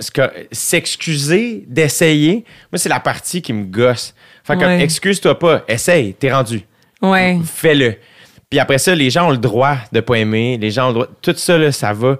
Mais j'ai toujours détesté, ou en tout cas, ça vient pas trigger la bonne affaire en moi quand les gens. Quand moi, j'ai senti que des critiques, le sous-texte était genre, tu devrais même pas essayer. T'as eu ça, toi? J'ai déjà eu, ou du moins, en tout cas, c'est comme ça que je mais me je pense que tout le là, monde mais- a eu. Ouais. Mais je pense que plus de monde que tu penses se sentent de même, puis plus Oui. de monde que tu penses savent pas trop quoi faire de cette affaire-là, de comme, il y a une partie de moi qui veut pas, puis il y a une partie de moi qui veut. Puis encore là, je pense au grand Georges Saint-Pierre. Qui était assis dans ta chaise euh, Ah ouais? il y a Celle-là? quelques hein? mois de cela. Ouais, je le le sens, gage, je juste sens là? encore. C'est lui qui a signé ça, le beau genre. Ah, moi aussi, je vais le signer. Oui, il y en a un deuxième. Non, mais GSP qui disait qu'il aimait pas ça, se- tu sais, il aime pas ça se battre.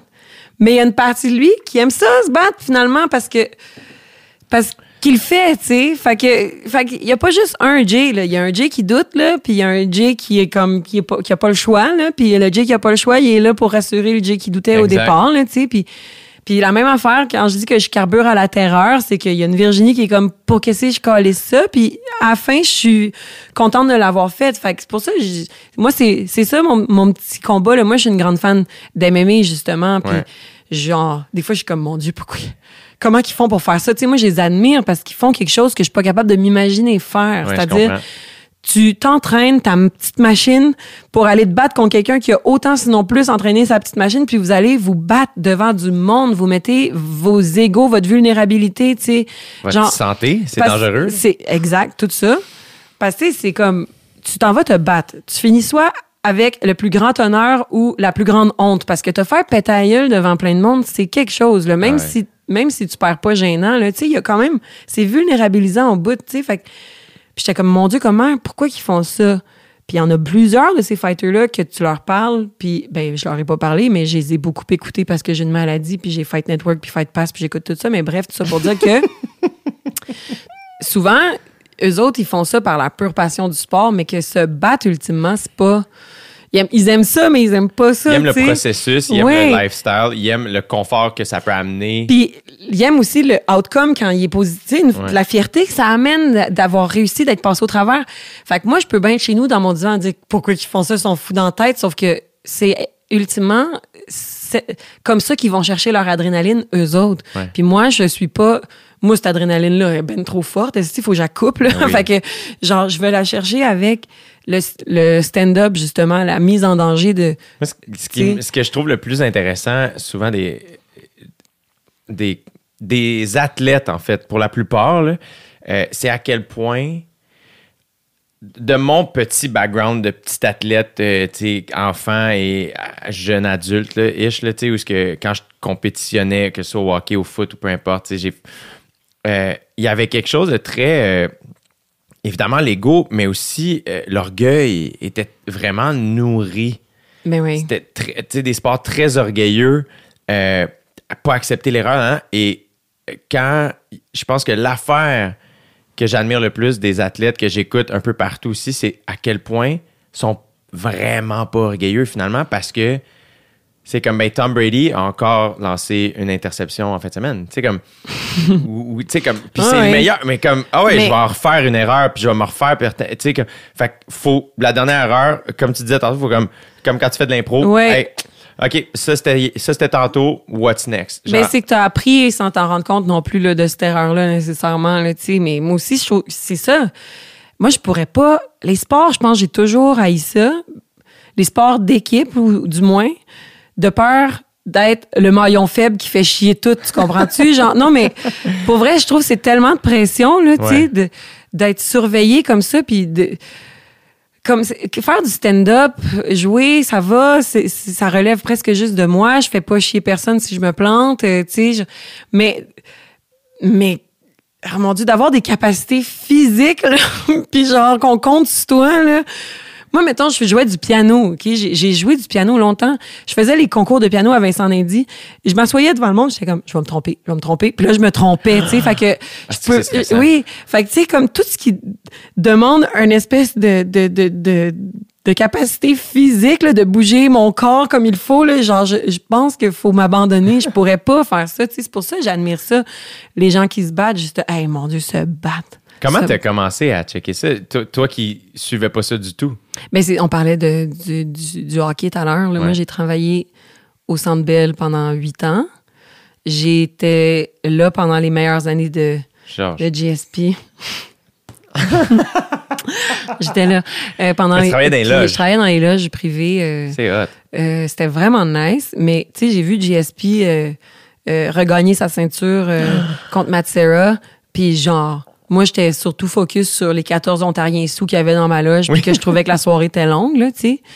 Fait que je pense que j'ai vraiment commencé à aimer ça quand euh, Ronda Rousey est arrivée en UFC en 2013, genre, puis qu'ils ont ouvert la division des femmes, puis qu'elle pétait tout le monde, puis qu'elle elle a convaincu un démographique majoritairement macho que, que ça pouvait être cool de voir une femme se battre. Tu sais, à, à l'époque, c'était elle qui vendait le plus de pay-per-view aussi. Ça comme ouvert vraiment les valves pour genre plusieurs divisions de femmes en UFC.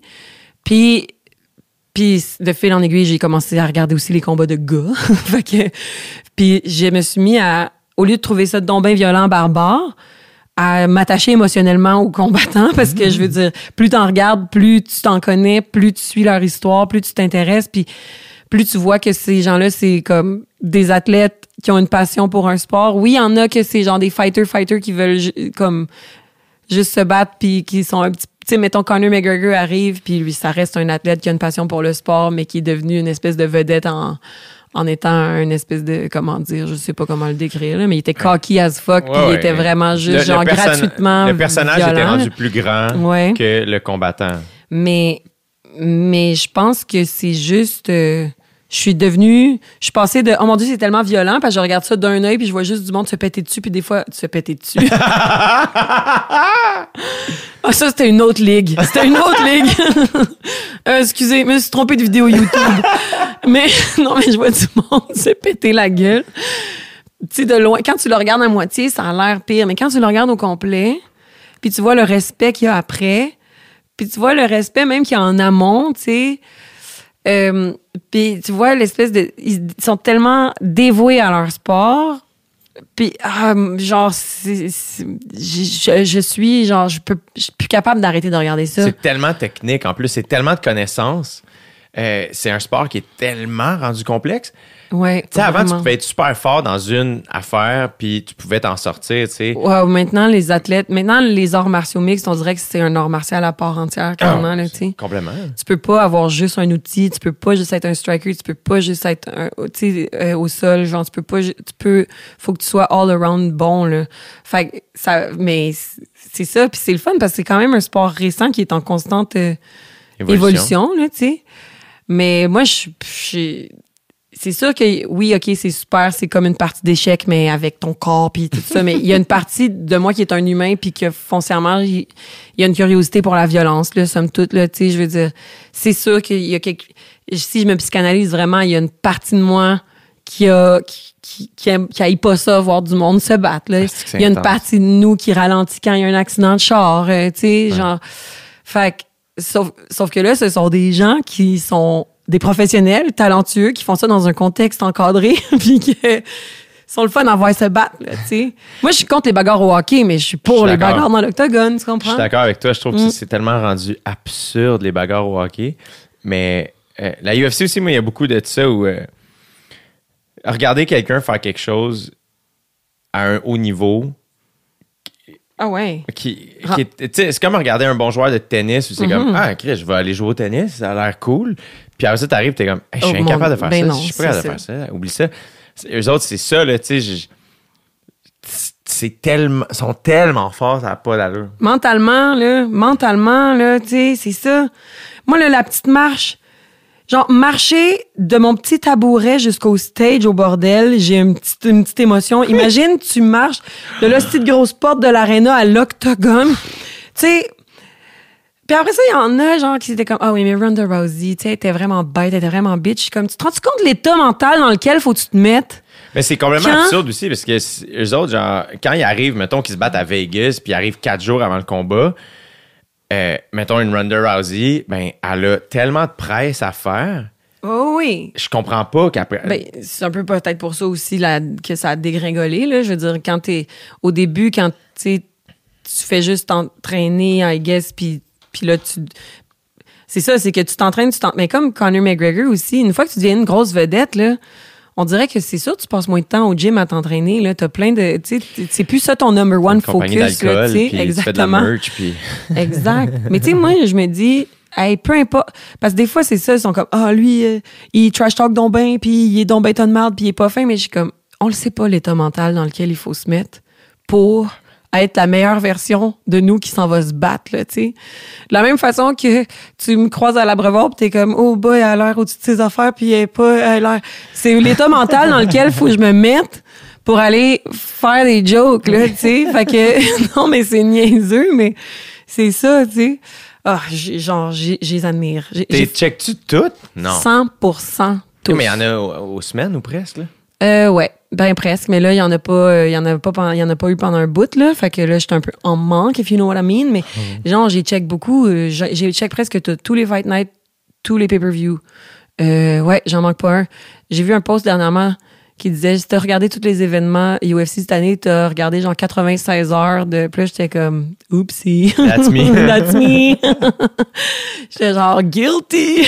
Mais ouais, je regarde, je regarde 100% tous de la UFC. Puis même des fois, je regarde euh, Bellator, qui est comme une autre ligue de MMA. Puis des fois, j'écoute PFL, qui est une autre ligue de MMA aussi. Puis des fois, j'écoute One Championship, qui est une autre ligue de MMA. T'aimes, t'aimes euh, regarder, puis est-ce, que- est-ce que tu te projettes là-dedans? Est-ce que t- ou c'est juste du divertissement puis une curiosité puis Euh, je me projette. Je pense qu'il y a une partie de moi qui s'imagine que si, genre, je- il y a une partie de moi qui s'imagine se battre, là, mais celle-là est dans une, tu sais. J'ai fait du karaté hein, quand j'étais petite. Moi, j'ai détesté ça. J'ai fait du karaté jusqu'à ceinture orange. J'ai détesté ça, mais là, je- ça me fait chier d'avoir détesté ça parce que aujourd'hui, je suis comme peut-être j'aurais dû aimer ça. Puis là, genre, je, je me, je me battrais, mais genre, j'ai zéro les skills. Non, je pense que c'est vraiment juste du divertissement, de l'admiration. Euh, euh, ça, ça, ça me fait vivre un stress incroyable de regarder du monde se battre. J'ai- Genre, c'est un stress, mais un stress le fun, là, tu sais, un stress de genre que la première pente dans le genre? monstre. Hein? Est-ce que t'as comme, tu prends pour quelqu'un dans le combat? Ben, c'est sûr que quand j'y connais pas, parce que souvent, quand c'est une, f- une Ouais. fight card, genre de. Quand c'est juste un, un fight night, euh, les prelims, il y en a souvent que je connais moins. Sauf que je me dis, peut-être que je suis en train de découvrir quelqu'un qui va être main event dans deux ans, là, tu sais. Ouais. Fait que, puis je fais mes petites recherches aussi, là. Fait que des- non, mais Il y a des documents Excel. là. non, mais pas Excel, mais tu sais, genre, je fais, je fais mes recherches à savoir c'est qui, d'où c'est qui viennent, puis euh, euh, qu'est-ce qu'ils font, puis euh, veux, veux pas, quand le combat commence, euh, sans faire exprès, mon cœur choisit un, là, tu sais. Euh, souvent, c'est l'underdog, bien sûr. J'ai, j'ai, j'ai une fascination pour l'underdog, sauf vraiment euh, quand c'est un champion que j'aime, là, tu sais. Là, mettons... Connor, Connor, il fut un temps où genre je prenais pour lui là dans ses débuts là, tu sais, mais sinon bien sûr Georges toujours toujours j'ai pris pour Georges. Euh, mais tu sais Un Ngannou, mettons. là. Nganou, Nganou, vois-tu, c'est ça, c'est un, un champion mais il a été tellement underdog de la vie que genre Ouais. je vais prendre pour lui tout le temps. Euh, sauf que là, il se bat, il se bat contre Cyril Gann, puis je sais pas si ça, ça va être après ou avant, là, ce qui- ce qui est en train de se passer en ce moment. Là, je, Ça sort bientôt, ça. bon, je sais pas quand est-ce que ça Ouais. sort, mais Cyril Gann contre Nganou, c'est 22 janvier. Fait que ouais. j'ai quasiment le goût de prévoir que Gann va gagner, mais je souhaite que Nganou gagne quand même un petit peu. Mais, Mais oui. mais non, j'ai, ouais, j'ai- c'est comme quand tu regardes une, partie, une game de hockey de deux équipes que tu t'en calisses. Au final, il y a quand même un petit, je sais pas, le cœur choisit quand même une équipe, que ce soit à cause des couleurs de leur chandail ou, ou je sais pas. Puis mettons, euh, maintenant, euh, tu, tu cours depuis Ouais. combien de temps? Genre, est-ce que ça part, est-ce que tu penses que ça, mettons, ça part un peu de là? Non, je pense que ça part euh, de la pandémie. Moi, je, genre, j'ai jamais été une sportive, mais j'ai toujours été une active. Là, tu sais, genre, j'étais inscrite à toutes les activités toute la vie. J'ai besoin de bouger, j'ai besoin de faire des affaires. J'ai jamais été sportive, mais j'aime pas ça non plus être euh, enfermée quelque part. Là. Puis là, je pense que c'était une espèce d'écœur en titre d'être enfermée quelque part. Fait que je me suis mise à courir. C'est sûr que parallèlement, à force de regarder du monde fucking en forme se taper dessus, tu réalises que peut-être toi aussi, ta machine, elle pourrait être un peu plus huilée que ça, là, tu sais. J'ai jamais été une grande sportive. Mais là, j'ai commencé à courir, puis maintenant, je suis plus arrêtable. Là. Ben, je suis plus arrêtable. Je veux dire, oui, là, au bout de 10 km, j'arrête immédiatement. Mais genre, mais, tu sais, ouais, j'ai découvert la course. J'avais toujours haï ça. Mais là, depuis, euh, mon Dieu, c'est ça, là, genre septembre 2020. euh, Ça fait plus qu'un an. Mais oui, ça fait plus qu'un an. Je cours euh, régulièrement, ouais. Mais c'était vraiment par besoin de bouger. Là. Puis là, il est arrivé après ça, couvre-feu, fait que je me suis remis à patiner comme une débile. Je suis rendue sportive, chose que j'aurais jamais pu dire il y a deux ans. Puis quand je dis sportive, je suis pas comme jeune athlète, j'ai du temple. Oui, mais, Mais- On, est, on est sportifs de salon les deux, là, dans le sens Ouais, ben je fais rien que ça. là, tu Oui, sauf que non, non, toi, t'es pas sportif de salon. Là. Toi, genre ton salon, c'est un gym. Fait que genre, laisse faire. Là. Moi, je suis sportive de salon, genre j'ai un matelas puis des petits poids dans Oui, mon. mais tu cours. Oui, je cours. J'adore, j'adore la course maintenant. Est-ce que, euh, qu'est-ce que tu écoutes quand tu cours? 100% hip-hop. De la musique. donc. 100% musique. Ouais, il y a des, j'ai des amis qui écoutent. Genre, il y a peut-être des gens qui courent en nous écoutant présentement. ça arrive. Comment vous faites? Ben, c'est. Moi, Lâchez pas, tout le monde! Ouais, non, non, Go, arrêtez go, pas, go, go. continuez. Ok, un petit peu! Vous êtes capable! Dépasse-la, celle-là! Elle court pas assez vite! Allez, oui! Mais, non, moi, j'ai besoin de me sentir que je suis en mission dans un film. Oui. Moi, je- J'espère qu'un jour, tu vas jouer un rôle où il va falloir que tu cours puis que tu sois, es en mission. Hey, honnêtement, genre, je courais dans trop la saison 2. Les deux premières journées, la première journée de tournage, mon personnage s'est mis à courir, OK? Mais moi, j'avais jamais couru. J'avais couru trois fois, puis je pense que c'était même pas par exprès. Puis, fait qu'on tourne toutes les scènes de course la première journée, OK? Moi, je cours pas, là. J'avais des petits, des petites chaussures, genre du Ardennes. Non! Ah oui, je te jure. J'ai fait genre 21 000 pas dans cette journée-là. Puis, fait que j'ai- j'aurais tellement voulu être la Virginie d'aujourd'hui qui tourne ces scènes-là parce que le lendemain, j'étais raquée de partout. J'ai été raquée des chevilles au cul pendant deux semaines. Là, genre, c'était l'enfer sur Terre. L'enfer sur Terre. Mais c'est sûr que là, maintenant, oh mon Dieu, courir dans un film en mission, mon rêve. Surtout que je suis capable. Il y a deux ans, j'aurais fait comme j'ai pas le cardio. Maintenant, tu me mets une bonne toune de hip-hop. J'ai hip-hop, mais j'ai quelques succès pas hip-hop qui me donnent quand même le goût de vivre, tu sais. Ouais. Pour some sugar on me à part, là. Ça y va. Ça, ça y va. Je suis comme, alright. Ça nourrit la bonne affaire. Ouais, là, genre, là, c'est comme, il y a des tunes que, des fois, je suis genre, ah, je suis plus capable, je suis plus capable, mais je shuffle, puis là, je me dis, si cette tune là part, je continue. Puis là, la tune part, là, je continue. Puis c'est souvent euh, King Kunta. King- quand King Kunta part, je suis comme, Bravo. pas choix, Mais pas oui, choix. Mais oui, c'est Mais- trop bon. Mais euh, c'est dur de pas courir. Moi, même, dès que j'ai entendu Kendrick, en fait, je cours. Mais toi, qu'est-ce que t'écoutes quand tu cours? Euh, moi, ça- c'est drôle parce que ma, ma playlist évolue. Ah ouais, hein? ouais. J'ai, j'ai, j'ai évidemment beaucoup hip-hop, euh, un peu d'électro aussi. Je me surprends. Euh, j'aime en fait quand, surtout si je pars pour une bonne course, j'aime quand ça devient un petit voyage. Tu sais, comme, Ouais. euh, fait que des fois, mettons, un album complet, ça va. Ah ça ouais, va comme. hein? on dirait qu'il y a de quoi de continu, de fluide que je trouve le fun. Fait que, tu sais, mettons, j'ai écouté du Polo et Pan là, en courant. là. Il y a quelque chose d'un peu fantastique euh, Ah, que, que je trouvais intéressant. Mais j'ai écouté aussi, à un moment donné, j'ai fait une course à Whistler. À un moment donné, j'étais parti. C'était super nuageux. Limite, il pleuvait. Là. Puis euh, du Coldplay. Puis ça m'a Ah, ouais. complètement transporté. Je me suis surpris. Là, tu vois, récemment, Avais-tu l'impression de fuir? j'ai pleuré. Non, mais J'ai c'est pleuré, ça. c'est pas une joke. Ah oui, hein, Je t'as je pleuré en écoutant je du je Coldplay. d'un- Ah ouais. D'un podcast, mais ça m'est arrivé. J'étais comme, c'est magnifique! tu- Oh mon. Dieu! Euh, mais tu vois, récemment, je sais pas pourquoi, je, je sais pas quelle playlist j'écoutais et je suis tombé sur la tune Stay de Rihanna. Et là, j'ai trouvé, tu sais, là, sur Spotify, tu peux faire la radio d'une Ouais. tune, genre, et euh, ça nourrit. c'est- vraiment. euh, des fois, les gens seraient. Mais tu sais, moi, j'ai déjà. J'ai eu une passe, j'écoutais du bon hiver au gym, là, tu sais, comme. Pas gêné de ça. ça. Et Fait que là, de- de- récemment, j'ai eu des courses où, tu sais, whoop, euh, du bon vieux Adele. euh, Mais c'est ça, je me dis, peut-être je pourrais courir sur du Enya. non, mais t'imagines, tu sais, Who can say Il y a quelque chose de volatile. Puis là, oui, c'est ça. Puis là, tu sens que tu...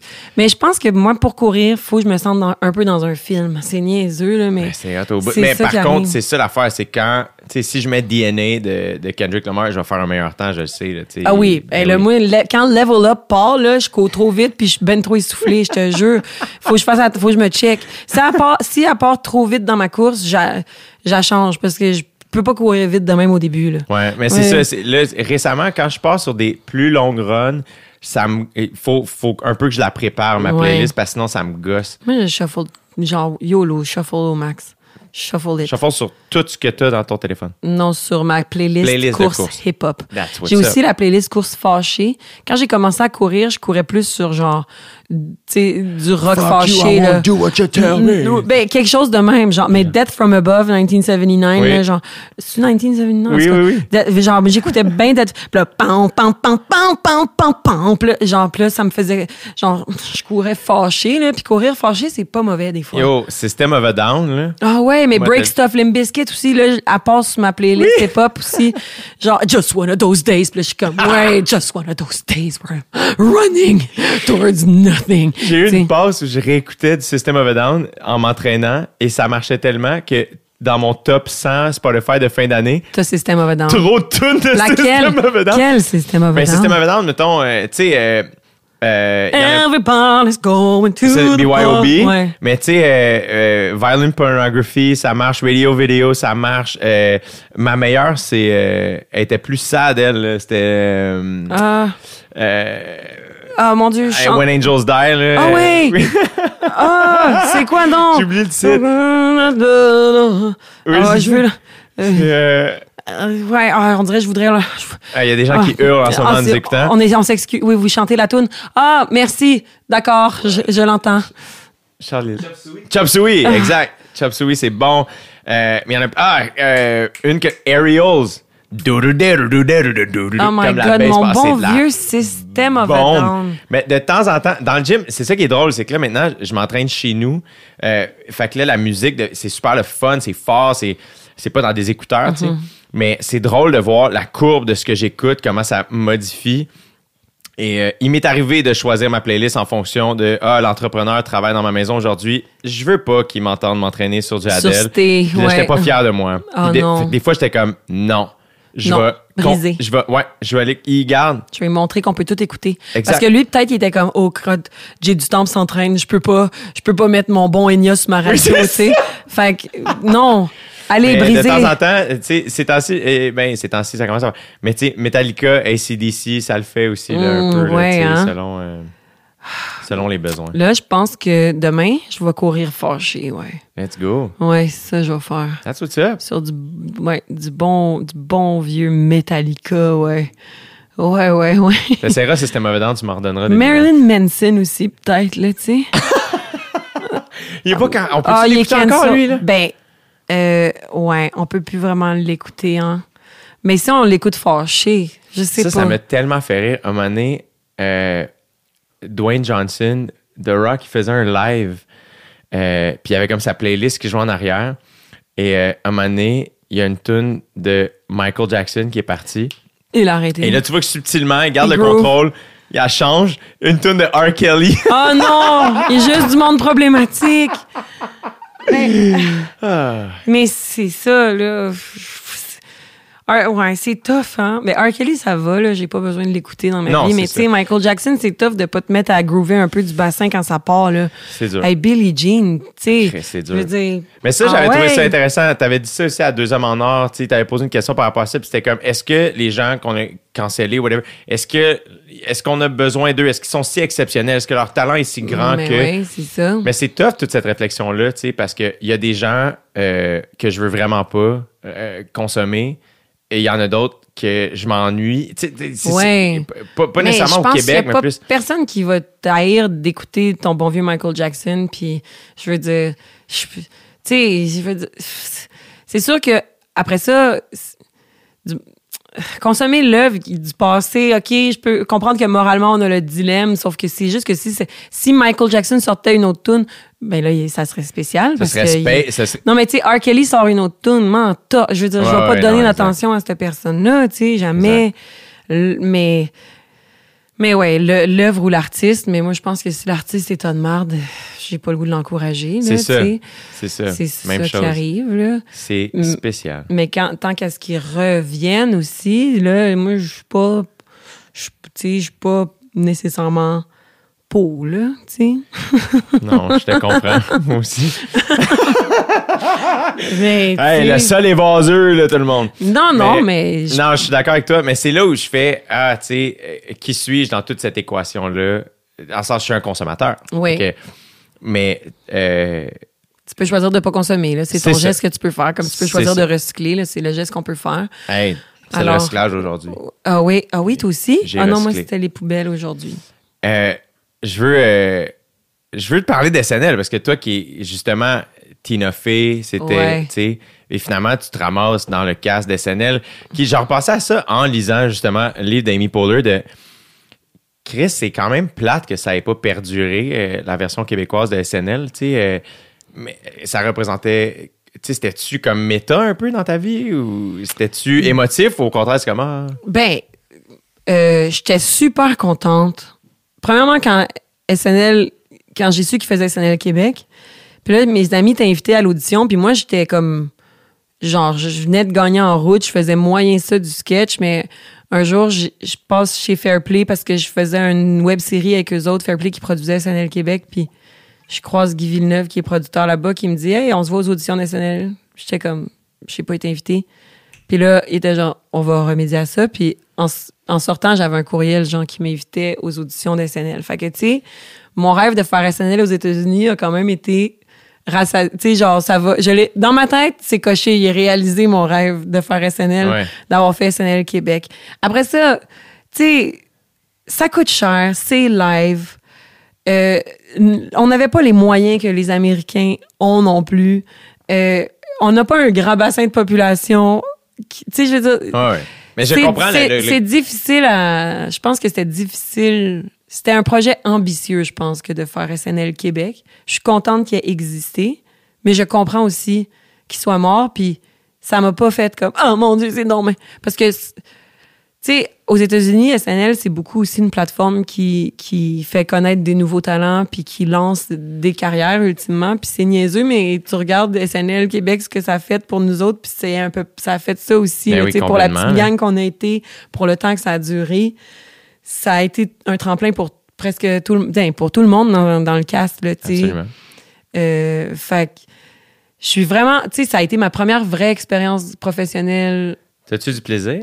Le live. énormément de plaisir, éno- mais en même la même affaire qu'on disait tantôt, c'est-à-dire c'est terrifiant, il y a quelque chose de stressant, mais faut pas que tu y penses là, faut pas que tu te dises je suis live là. Ouais. Moi dans ma tête, on était live pour le monde dans, dans le studio, mais puis après ça, reste qu'on était live à Télé-Québec, là, fait que je veux dire, je m'excuse, Télé-Québec, mais tu sais, ça tire pas euh, les grosses cotes d'écoute. Ouais, mais après ça, je pense qu'il y a eu un certain engouement là, pour SNL Québec quand c'est arrivé, parce qu'il y avait une curiosité de voir qu'est-ce qu'on allait faire avec ça. Mais ouais, c'était... Moi, je veux dire, ça en prend de la télé live, là. C'est le fun, là. Moi, là, je, je, je suis pour le retour des bye-bye Je live. suis d'accord avec toi. je pense que c'est le Bye Bye 2013 qui menait donc à 2014. Tu sais, euh, C'était-tu encore live, il y ça? avait une partie live, Oh une my partie God. sketch, si je ne me trompe pas. Euh, il y avait eu du stand-up cette année-là. là, euh, J'ai aucun souvenir, mais ramenez-moi les bye-bye mais live. c'est que C'est un happening. Mais oui, c'est cool. Puis il y a quelque chose aussi où ça se. Cette année, le décompte était pas tout à fait. Tu sais, il était minuit sur nos téléphones. Puis Ah oui? le décompte avait pas été. Tu sais, fait que. J'y pense pas rendu compte, je J'ai- somnolais déjà. Je t'avoue que c'est le seul bout que j'ai checké. parce que on va checker le décompte, là, tu sais. Mais, fait d'ailleurs, j'ai vécu un moment à l'épicerie euh, cette semaine parce que euh, j'ai mon capuchon puis mon masque puis je remplis mon sac puis là faut que je paye mais je fais mon sac moi-même hein. puis le monsieur à côté de moi fait euh, combien ton chandail? Mais là je comprends pas ce qu'il dit fait que je fais pardon? Et, et- et combien ton, ton chandail? Puis là, je ah, j'ai- Puis j'ai été super push. J'ai vraiment pas été bon socialement. J'ai fait comme vraiment. Il Comment? Il a fait Ah, le, le bye-bye. Je- Ah, j'ai pas, je l'ai pas écouté. Ah, c'est. Ah, c'était une joke. Ils ont fait une joke sur combien ton chandail coûte au bye-bye? Ils ont Je fait pense ça? que oui, mais genre, après ça, ma soeur m'a dit, mais c'était une affaire, c'était super banal. dans- mais encore une fois, j'ai rien vu de tout ça, mais j'étais juste comme, ah, c'est drôle, ça, Je me sentais mal par rapport au monsieur, puis je suis comme, hey, j'ai vraiment eu l'air un peu comme, quoi? Non, j'ai pas checké. Comme j'avais. Euh, on dirait que j'aimerais ça leur croiser, ça. faire comme, euh, il donnait un billet pour Daniel Ketsin. Ah, C'est comme, non, juste, mais- sais, juste, j'étais comme, après ça, j'étais dans mon auto, je suis comme, ah, j'ai bien été push euh, socialement. Ah, ben si, s'il nous écoute euh, en ce moment, tu peux lui dire, il est combien ton... ah, mais c'est parce que t'avais pas le référent. Il te faisait une joke, Ouais. sûrement, mais, mais j'ai pas vu moi non plus, je m'excuse. euh. Mais c'était une affaire dans un sketch de, il, il revoyait Monsieur Patate, je pense. Ah oui, ok, ok. Puis là, ok. je pense qu'il y en a même un, le pyjama euh, à 800 pièces de Jay Stamp. OK, c'est ça la joke. Mais toi, t'avais pas le référent.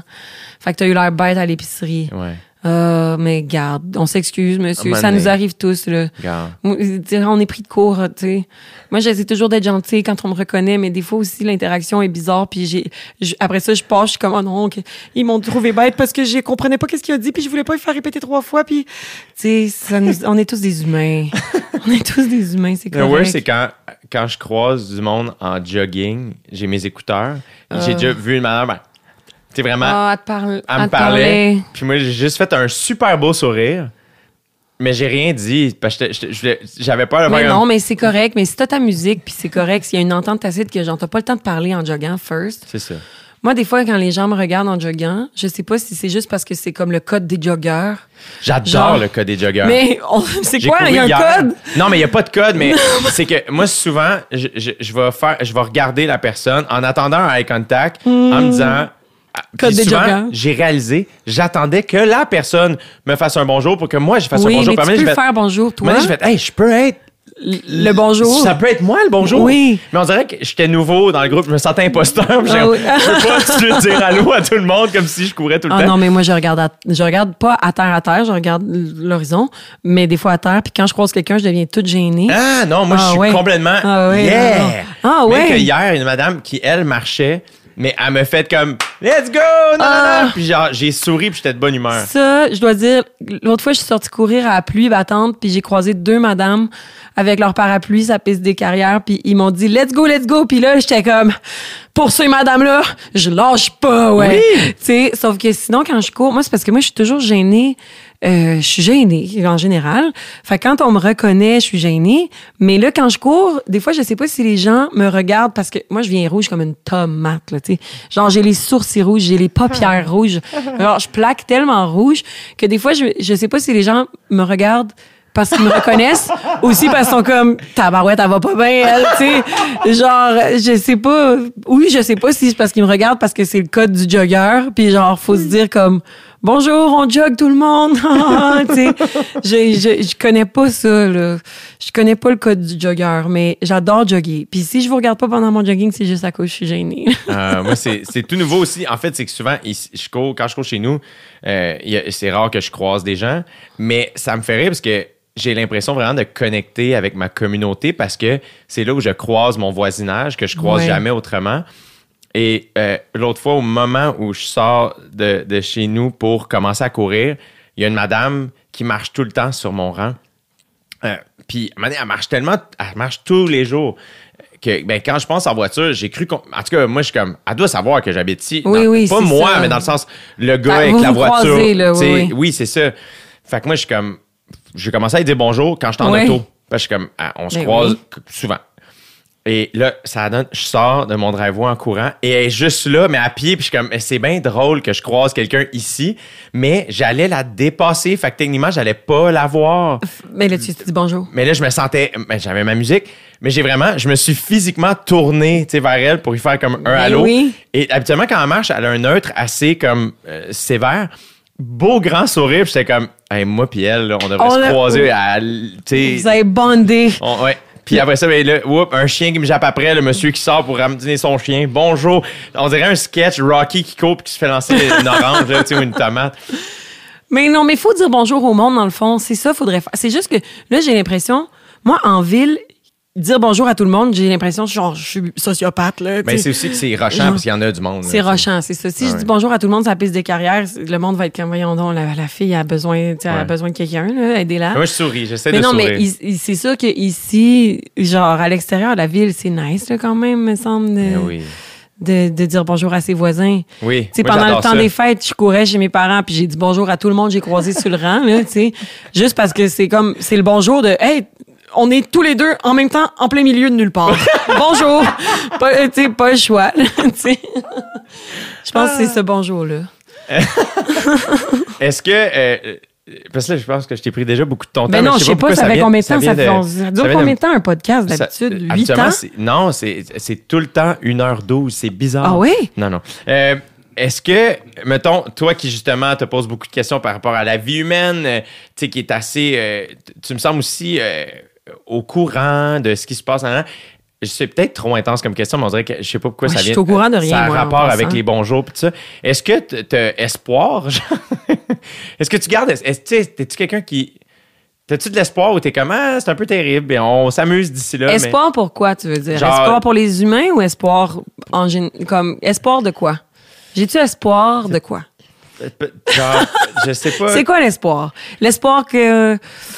J'ai. L'espoir. Je sais quoi. De tout ça. tu sais, je sais que la planète va être là bien après nous autres, puis elle était là bien avant nous autres, mais comme, est-ce que des fois, euh, moi, il m'est arrivé, tu sais, d'avoir. Puis encore là, tu sais, récemment, ça m'arrive souvent de comme. je repense à, mettons, moi, je voulais être humoriste dans la vie. Tu sais, j'ai, looking back maintenant, je suis comme, ah oui, je, je l'ai pas nommé si jeune. Dans le sens, je l'ai nommé jeune parce que j'ai commencé jeune, mais looking back, je suis comme, ah, je le savais depuis la première fois que j'ai vu quelqu'un faire ça. Euh, Puis là, que je pratique ce métier, il m'est arrivé des moments où j'ai comme, ah, j'ai comme un peu, l'ado en moi, un peu le cœur brisé de, de mon milieu ou de ce qui, euh, finalement, Ouais. nous intéresse comme société ou à quoi on, on- je réalise que j'ai comme j'ai plus euh, de rigueur je pense que je ou en tout cas je je sais pas exactement comment le nommer mais justement je suis comme je souhaite être plus humain saluer plus les gens être plus communautaire euh, tout ça tu sais. Puis je trouve que là-dedans il y a une espèce de, il y a aussi un move de ah tu sais. Ben, je pense que c'est le seul espoir qui reste, là, comme, comme que les humains soient humains entre humains, mais genre, moi, j'ai pas espoir euh, que soudainement euh, l'humanité va devenir, que tout le monde va être heureux. J'ai pas espoir. Là. Je, pense que j'ai pas cet espoir-là. Moi, je suis chanceuse de vivre dans, cette vie-là où est-ce que tout est confortable puis tout est facile, tu sais. J'ai pas espoir que ça soit donné à tout le monde jamais.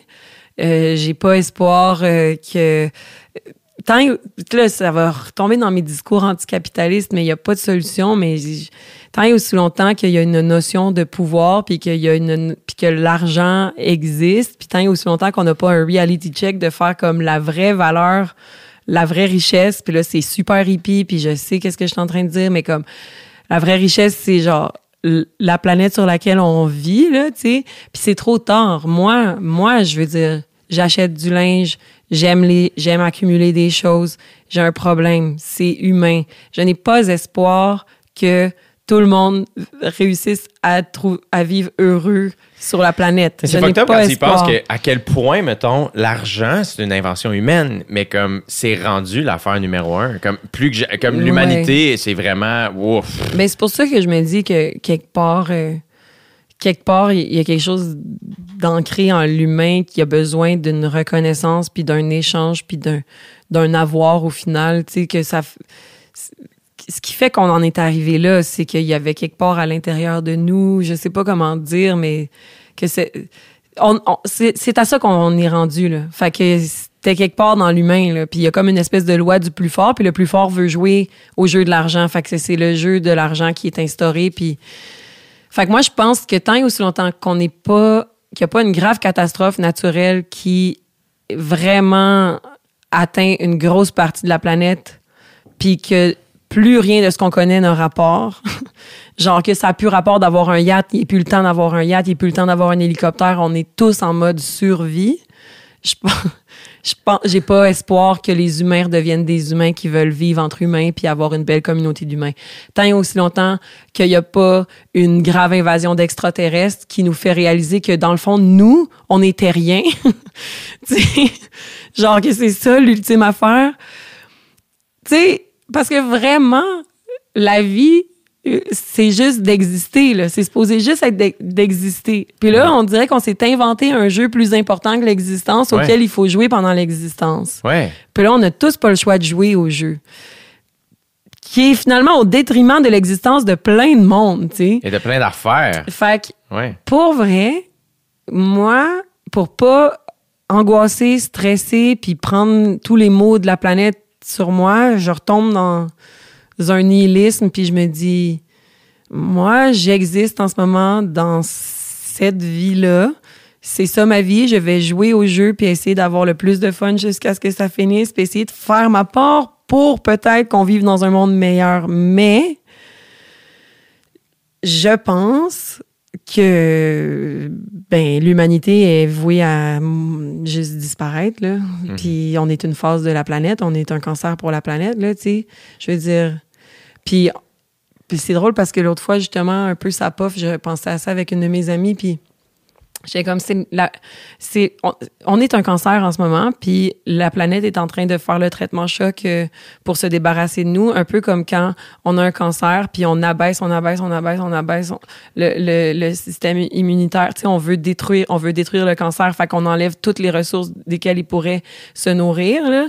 Mais nous, on est le cancer de la planète en ce moment, parce que bientôt, on n'en aura plus d'eau, puis on en aura, on, on pourra plus vivre. Tu sais, tu comprends? La planète est comme en train justement de d'abaisser, abaisser, abaisser au complet toutes ses ressources pour que nous on puisse plus se nourrir, puis que ça retombe. à- Mais j'étais sa pof, puis je veux dire, ça n'a peut-être pas rapport du tout. Non, ça fout Mais- le rapport. C'est c'est mais- ça qui a. C'est. Je, moi, le- le- je suis d'accord avec toi. Puis le feeling, c'est que j'ai vraiment le feeling que le train est rendu à une trop grande vitesse. Et là, il n'y a plus. Il a plus de break, puis on peut plus sauter du train. C'est comme ça le sentiment. C'est que, ben, on va attendre de ça. dérailler. Mais c'est parce qu'on pourra jamais, com- comme juste le fait qu'il y ait encore des milliardaires, c'est comme ultra alarmant. Je suis comme, voyons, voyons, on peut toujours, qu'est-ce, vous êtes, dans- vous jouez encore à ce jeu-là, vous les tweets, genre, vous réalisez-vous que ce, comme nous, on est tous obligés de jouer au jeu, puis il y a des gens qui perdent au max au jeu, puis vous, genre pour vrai là, de, de travailler constamment, puis de faire de l'argent, puis de, genre ça ne nourrit que la l'espèce de mégalomanie des gens qui ont des fucking jets puis on regarde on regarde Succession là tu vois bien Ouais, là ouais, tu vois bien la psyché de ces Ouais, mondes-là ouais, qui sont pas capables de lâcher pour une question. Tu sais moi je suis genre je peux pas croire qu'on joue encore au jeu de ces milliardaires là on sait leur face on sait leur nom on peut savoir où est-ce qu'ils habitent. Qu'est-ce qu'on fait avec cette information là je veux pas inciter à la violence mais genre sérieusement non mais comme on est tout obligés comme si. oh, juste, puis là, après ça, il y en a pas de solution. Là. Partout où il y a des humains, il y a de la merde. C'est spécial. C'est comme. C'est weird, c'est gênant. J'ai pas. ça. Ben oui, mais tu sais, j'ai pas d'espoir. Moi, j'ai. j'ai- Garde, on est ici, c'est bizarre. On est sur une. C'est pour ça du bruit dans le cosmos. C'est pour ça mes sentiments. C'est qu'au final, la conclusion, c'est juste que on est une roche dans l'infini, en expansion, du reste d'une explosion, en expansion, puis il y a la vie, puis ça pousse, puis il y a des fleurs, puis il y a des affaires, puis ultimement, c'est juste ça que, genre, moi, je dézoome là-dessus, puis je suis comme, bon, ben, je fais partie de ça. Je vais essayer que ça soit le fun jusqu'à ce que ça finisse. Tu sais, c'est tout, là. Pour la, pour la partie le fun, mettons, les, tu disais que tu n'as pas nécessairement de plan, mais tu as des rêves. Ouais. Euh, c'est quoi les rêves, mettons, que, que tu es game de partager, que tu n'as pas encore euh, eu Ben, la chance d'accomplir? En fait, c'est parce que les rêves que j'avais, ils sont presque tous euh, réalisés, tu sais. Euh, genre, je, ben, je rêvais d'être comédienne, je joue, j'ai- la chance de jouer dans des projets. Tu sais, j'aimerais ça jouer dans un film. Ça, j'aimerais ça jouer dans un film. Yeah. J'aimerais ça écrire une comédie musicale. Ça, c'est un rêve duquel je parle depuis des années puis je le fais pas. C'est sûr que tu serais Euh, bonne en plus. Thank you so much. Euh, en fait, mes rêves, c'est des petits rêves. Là, comme là, je rêvais que mon deuxième show euh, soit écrit puis soit le fun. Il est là, tu sais, il existe. Fait que je pense qu'en ce moment, mon rêve, c'est vraiment juste que ça continue d'être le fun de même euh, professionnellement. C'est ça, euh, ultimement, mon rêve, vraiment. Puis je veux pouvoir continuer. Tu sais, j'ai pas comme des gros. Quand j'étais petite, j'étais comme, je rêve de jouer avec Leonardo DiCaprio, mais là, maintenant, je suis comme. Dude, esti, t'es trop vieux pour sortir avec ces filles-là, Chris. euh, T'es laid, là. Genre. As-tu lu euh, La Rose est. euh, ah, c'est une BD, genre. Euh, la Je Rose la plus non. rouge se Hmm. meurt. C'est ça? C'est. euh, Ah, j'ai. Non, j'ai pas lu. Jamais. C'est vraiment. il- il- il- il- c'est une réflexion parce que l'eau- ah, J'ai entamé cette conversation avec trop peu d'informations. Mais c'est pas grave, on Mais va. je pense que c'est la rose la plus rouge. Et, et check donc ça, Allez, Charles. vas-y, C'est vraiment Charles. super, puis ça part. S'épanouit, exact. C'est quoi le nom de La rose la plus rouge s'épanouit? Puis l'auteur ou autrice? C'est c'est ça. Ah. Liv Stromquist. C'est ça. Là. Puis euh, ça part d'une réflexion sur justement Leonardo puis l'âge de ses dates. Puis là, il vient d'en sortir une autre sur les Kardashians, mais c'est en BD. C'est vraiment, mais c'est une réflexion. C'est vraiment super. La rose vraiment- la plus rouge s'épanouit. C'est vraiment super. Je vais lire ça parce que je suis sûrement d'accord avec ce qu'elle dit, elle. Oui, oui, oui. Ouais. Je lis juste le monde avec qui je suis d'accord. C'est rendu ça ma vie, moi. Plus le temps, plus le temps pour les autres. Euh, Virginie, je t'ai pris plein de temps. Ben voyons, Merci. arrête, tu, pas, le temps, c'est à tout le monde, puis on y participe euh, chacun à notre tour. Je sais pas ce que ça veut dire ce que je viens de dire, mais le temps. Toi aussi, tu m'as donné du temps. Charles a donné du temps. Tout, on vient de passer ce temps-là tous ensemble. C'est hot. Euh, je te souhaite euh, bon succès avec ton spectacle. Merci. J'ai vraiment hâte de le voir. Toi aussi, bon succès dans ton écriture de ton spectacle. Merci, je t'en, je t'en, je t'en redonnerai des nouvelles. Thank you, thank you so much. Fait que euh, on te suit, puis on te suit ses réseaux, toi on me suit ses réseaux. Ah ouais, mon petit chat Jean-Paul. On me suit ses réseaux. Sur Insta, là, je suis 100% Insta. Ah, T'as pas, t'as pas, pas plié à TikTok? Non, j'ai pas plié à TikTok. it. Faudrait, mais je- faudrait. Faudrait? Faudrait-tu? Faudrait. Vraiment? Peut-être, ouais. J'ai plein, de- j'ai plein, de- j'ai plein d'idées. non, je sais pas qu'est-ce que je ferais sur TikTok, mais peut-être. On verra un jour. Un That's jour. it. Un jour. Puis les billets pour ton show, Virginie Fortin. Ben, les billets pour mon show virginiefortin.com, ouais. Et euh, voilà, s'il y a lieu. Puis ceux qui ont déjà des billets pour mon show, je vous tiens au courant de qu'est-ce qui va se passer avec ça. Puis du bruit dans le cosmos, on peut, on peut-tu l'écouter à quelque part ou pas encore? Du bruit dans le cosmos, euh, euh, À- à suivre. le- à suivre, mais il y a une captation qui a été, il y a une captation qui a été captée, il y a une captation qui bien. est en montage, puis elle- ça existera donc euh, ailleurs qu'en salle. Yes, mais je sais pas quand, je sais pas qui, je sais pas quoi, je sais pas comment, je sais pas où. Ben, en fait, je sais un petit peu, mais je- ça va être plus clair plus tard. That's it. Yes, Merci sir. full, Virginie. Thank you so much, merci.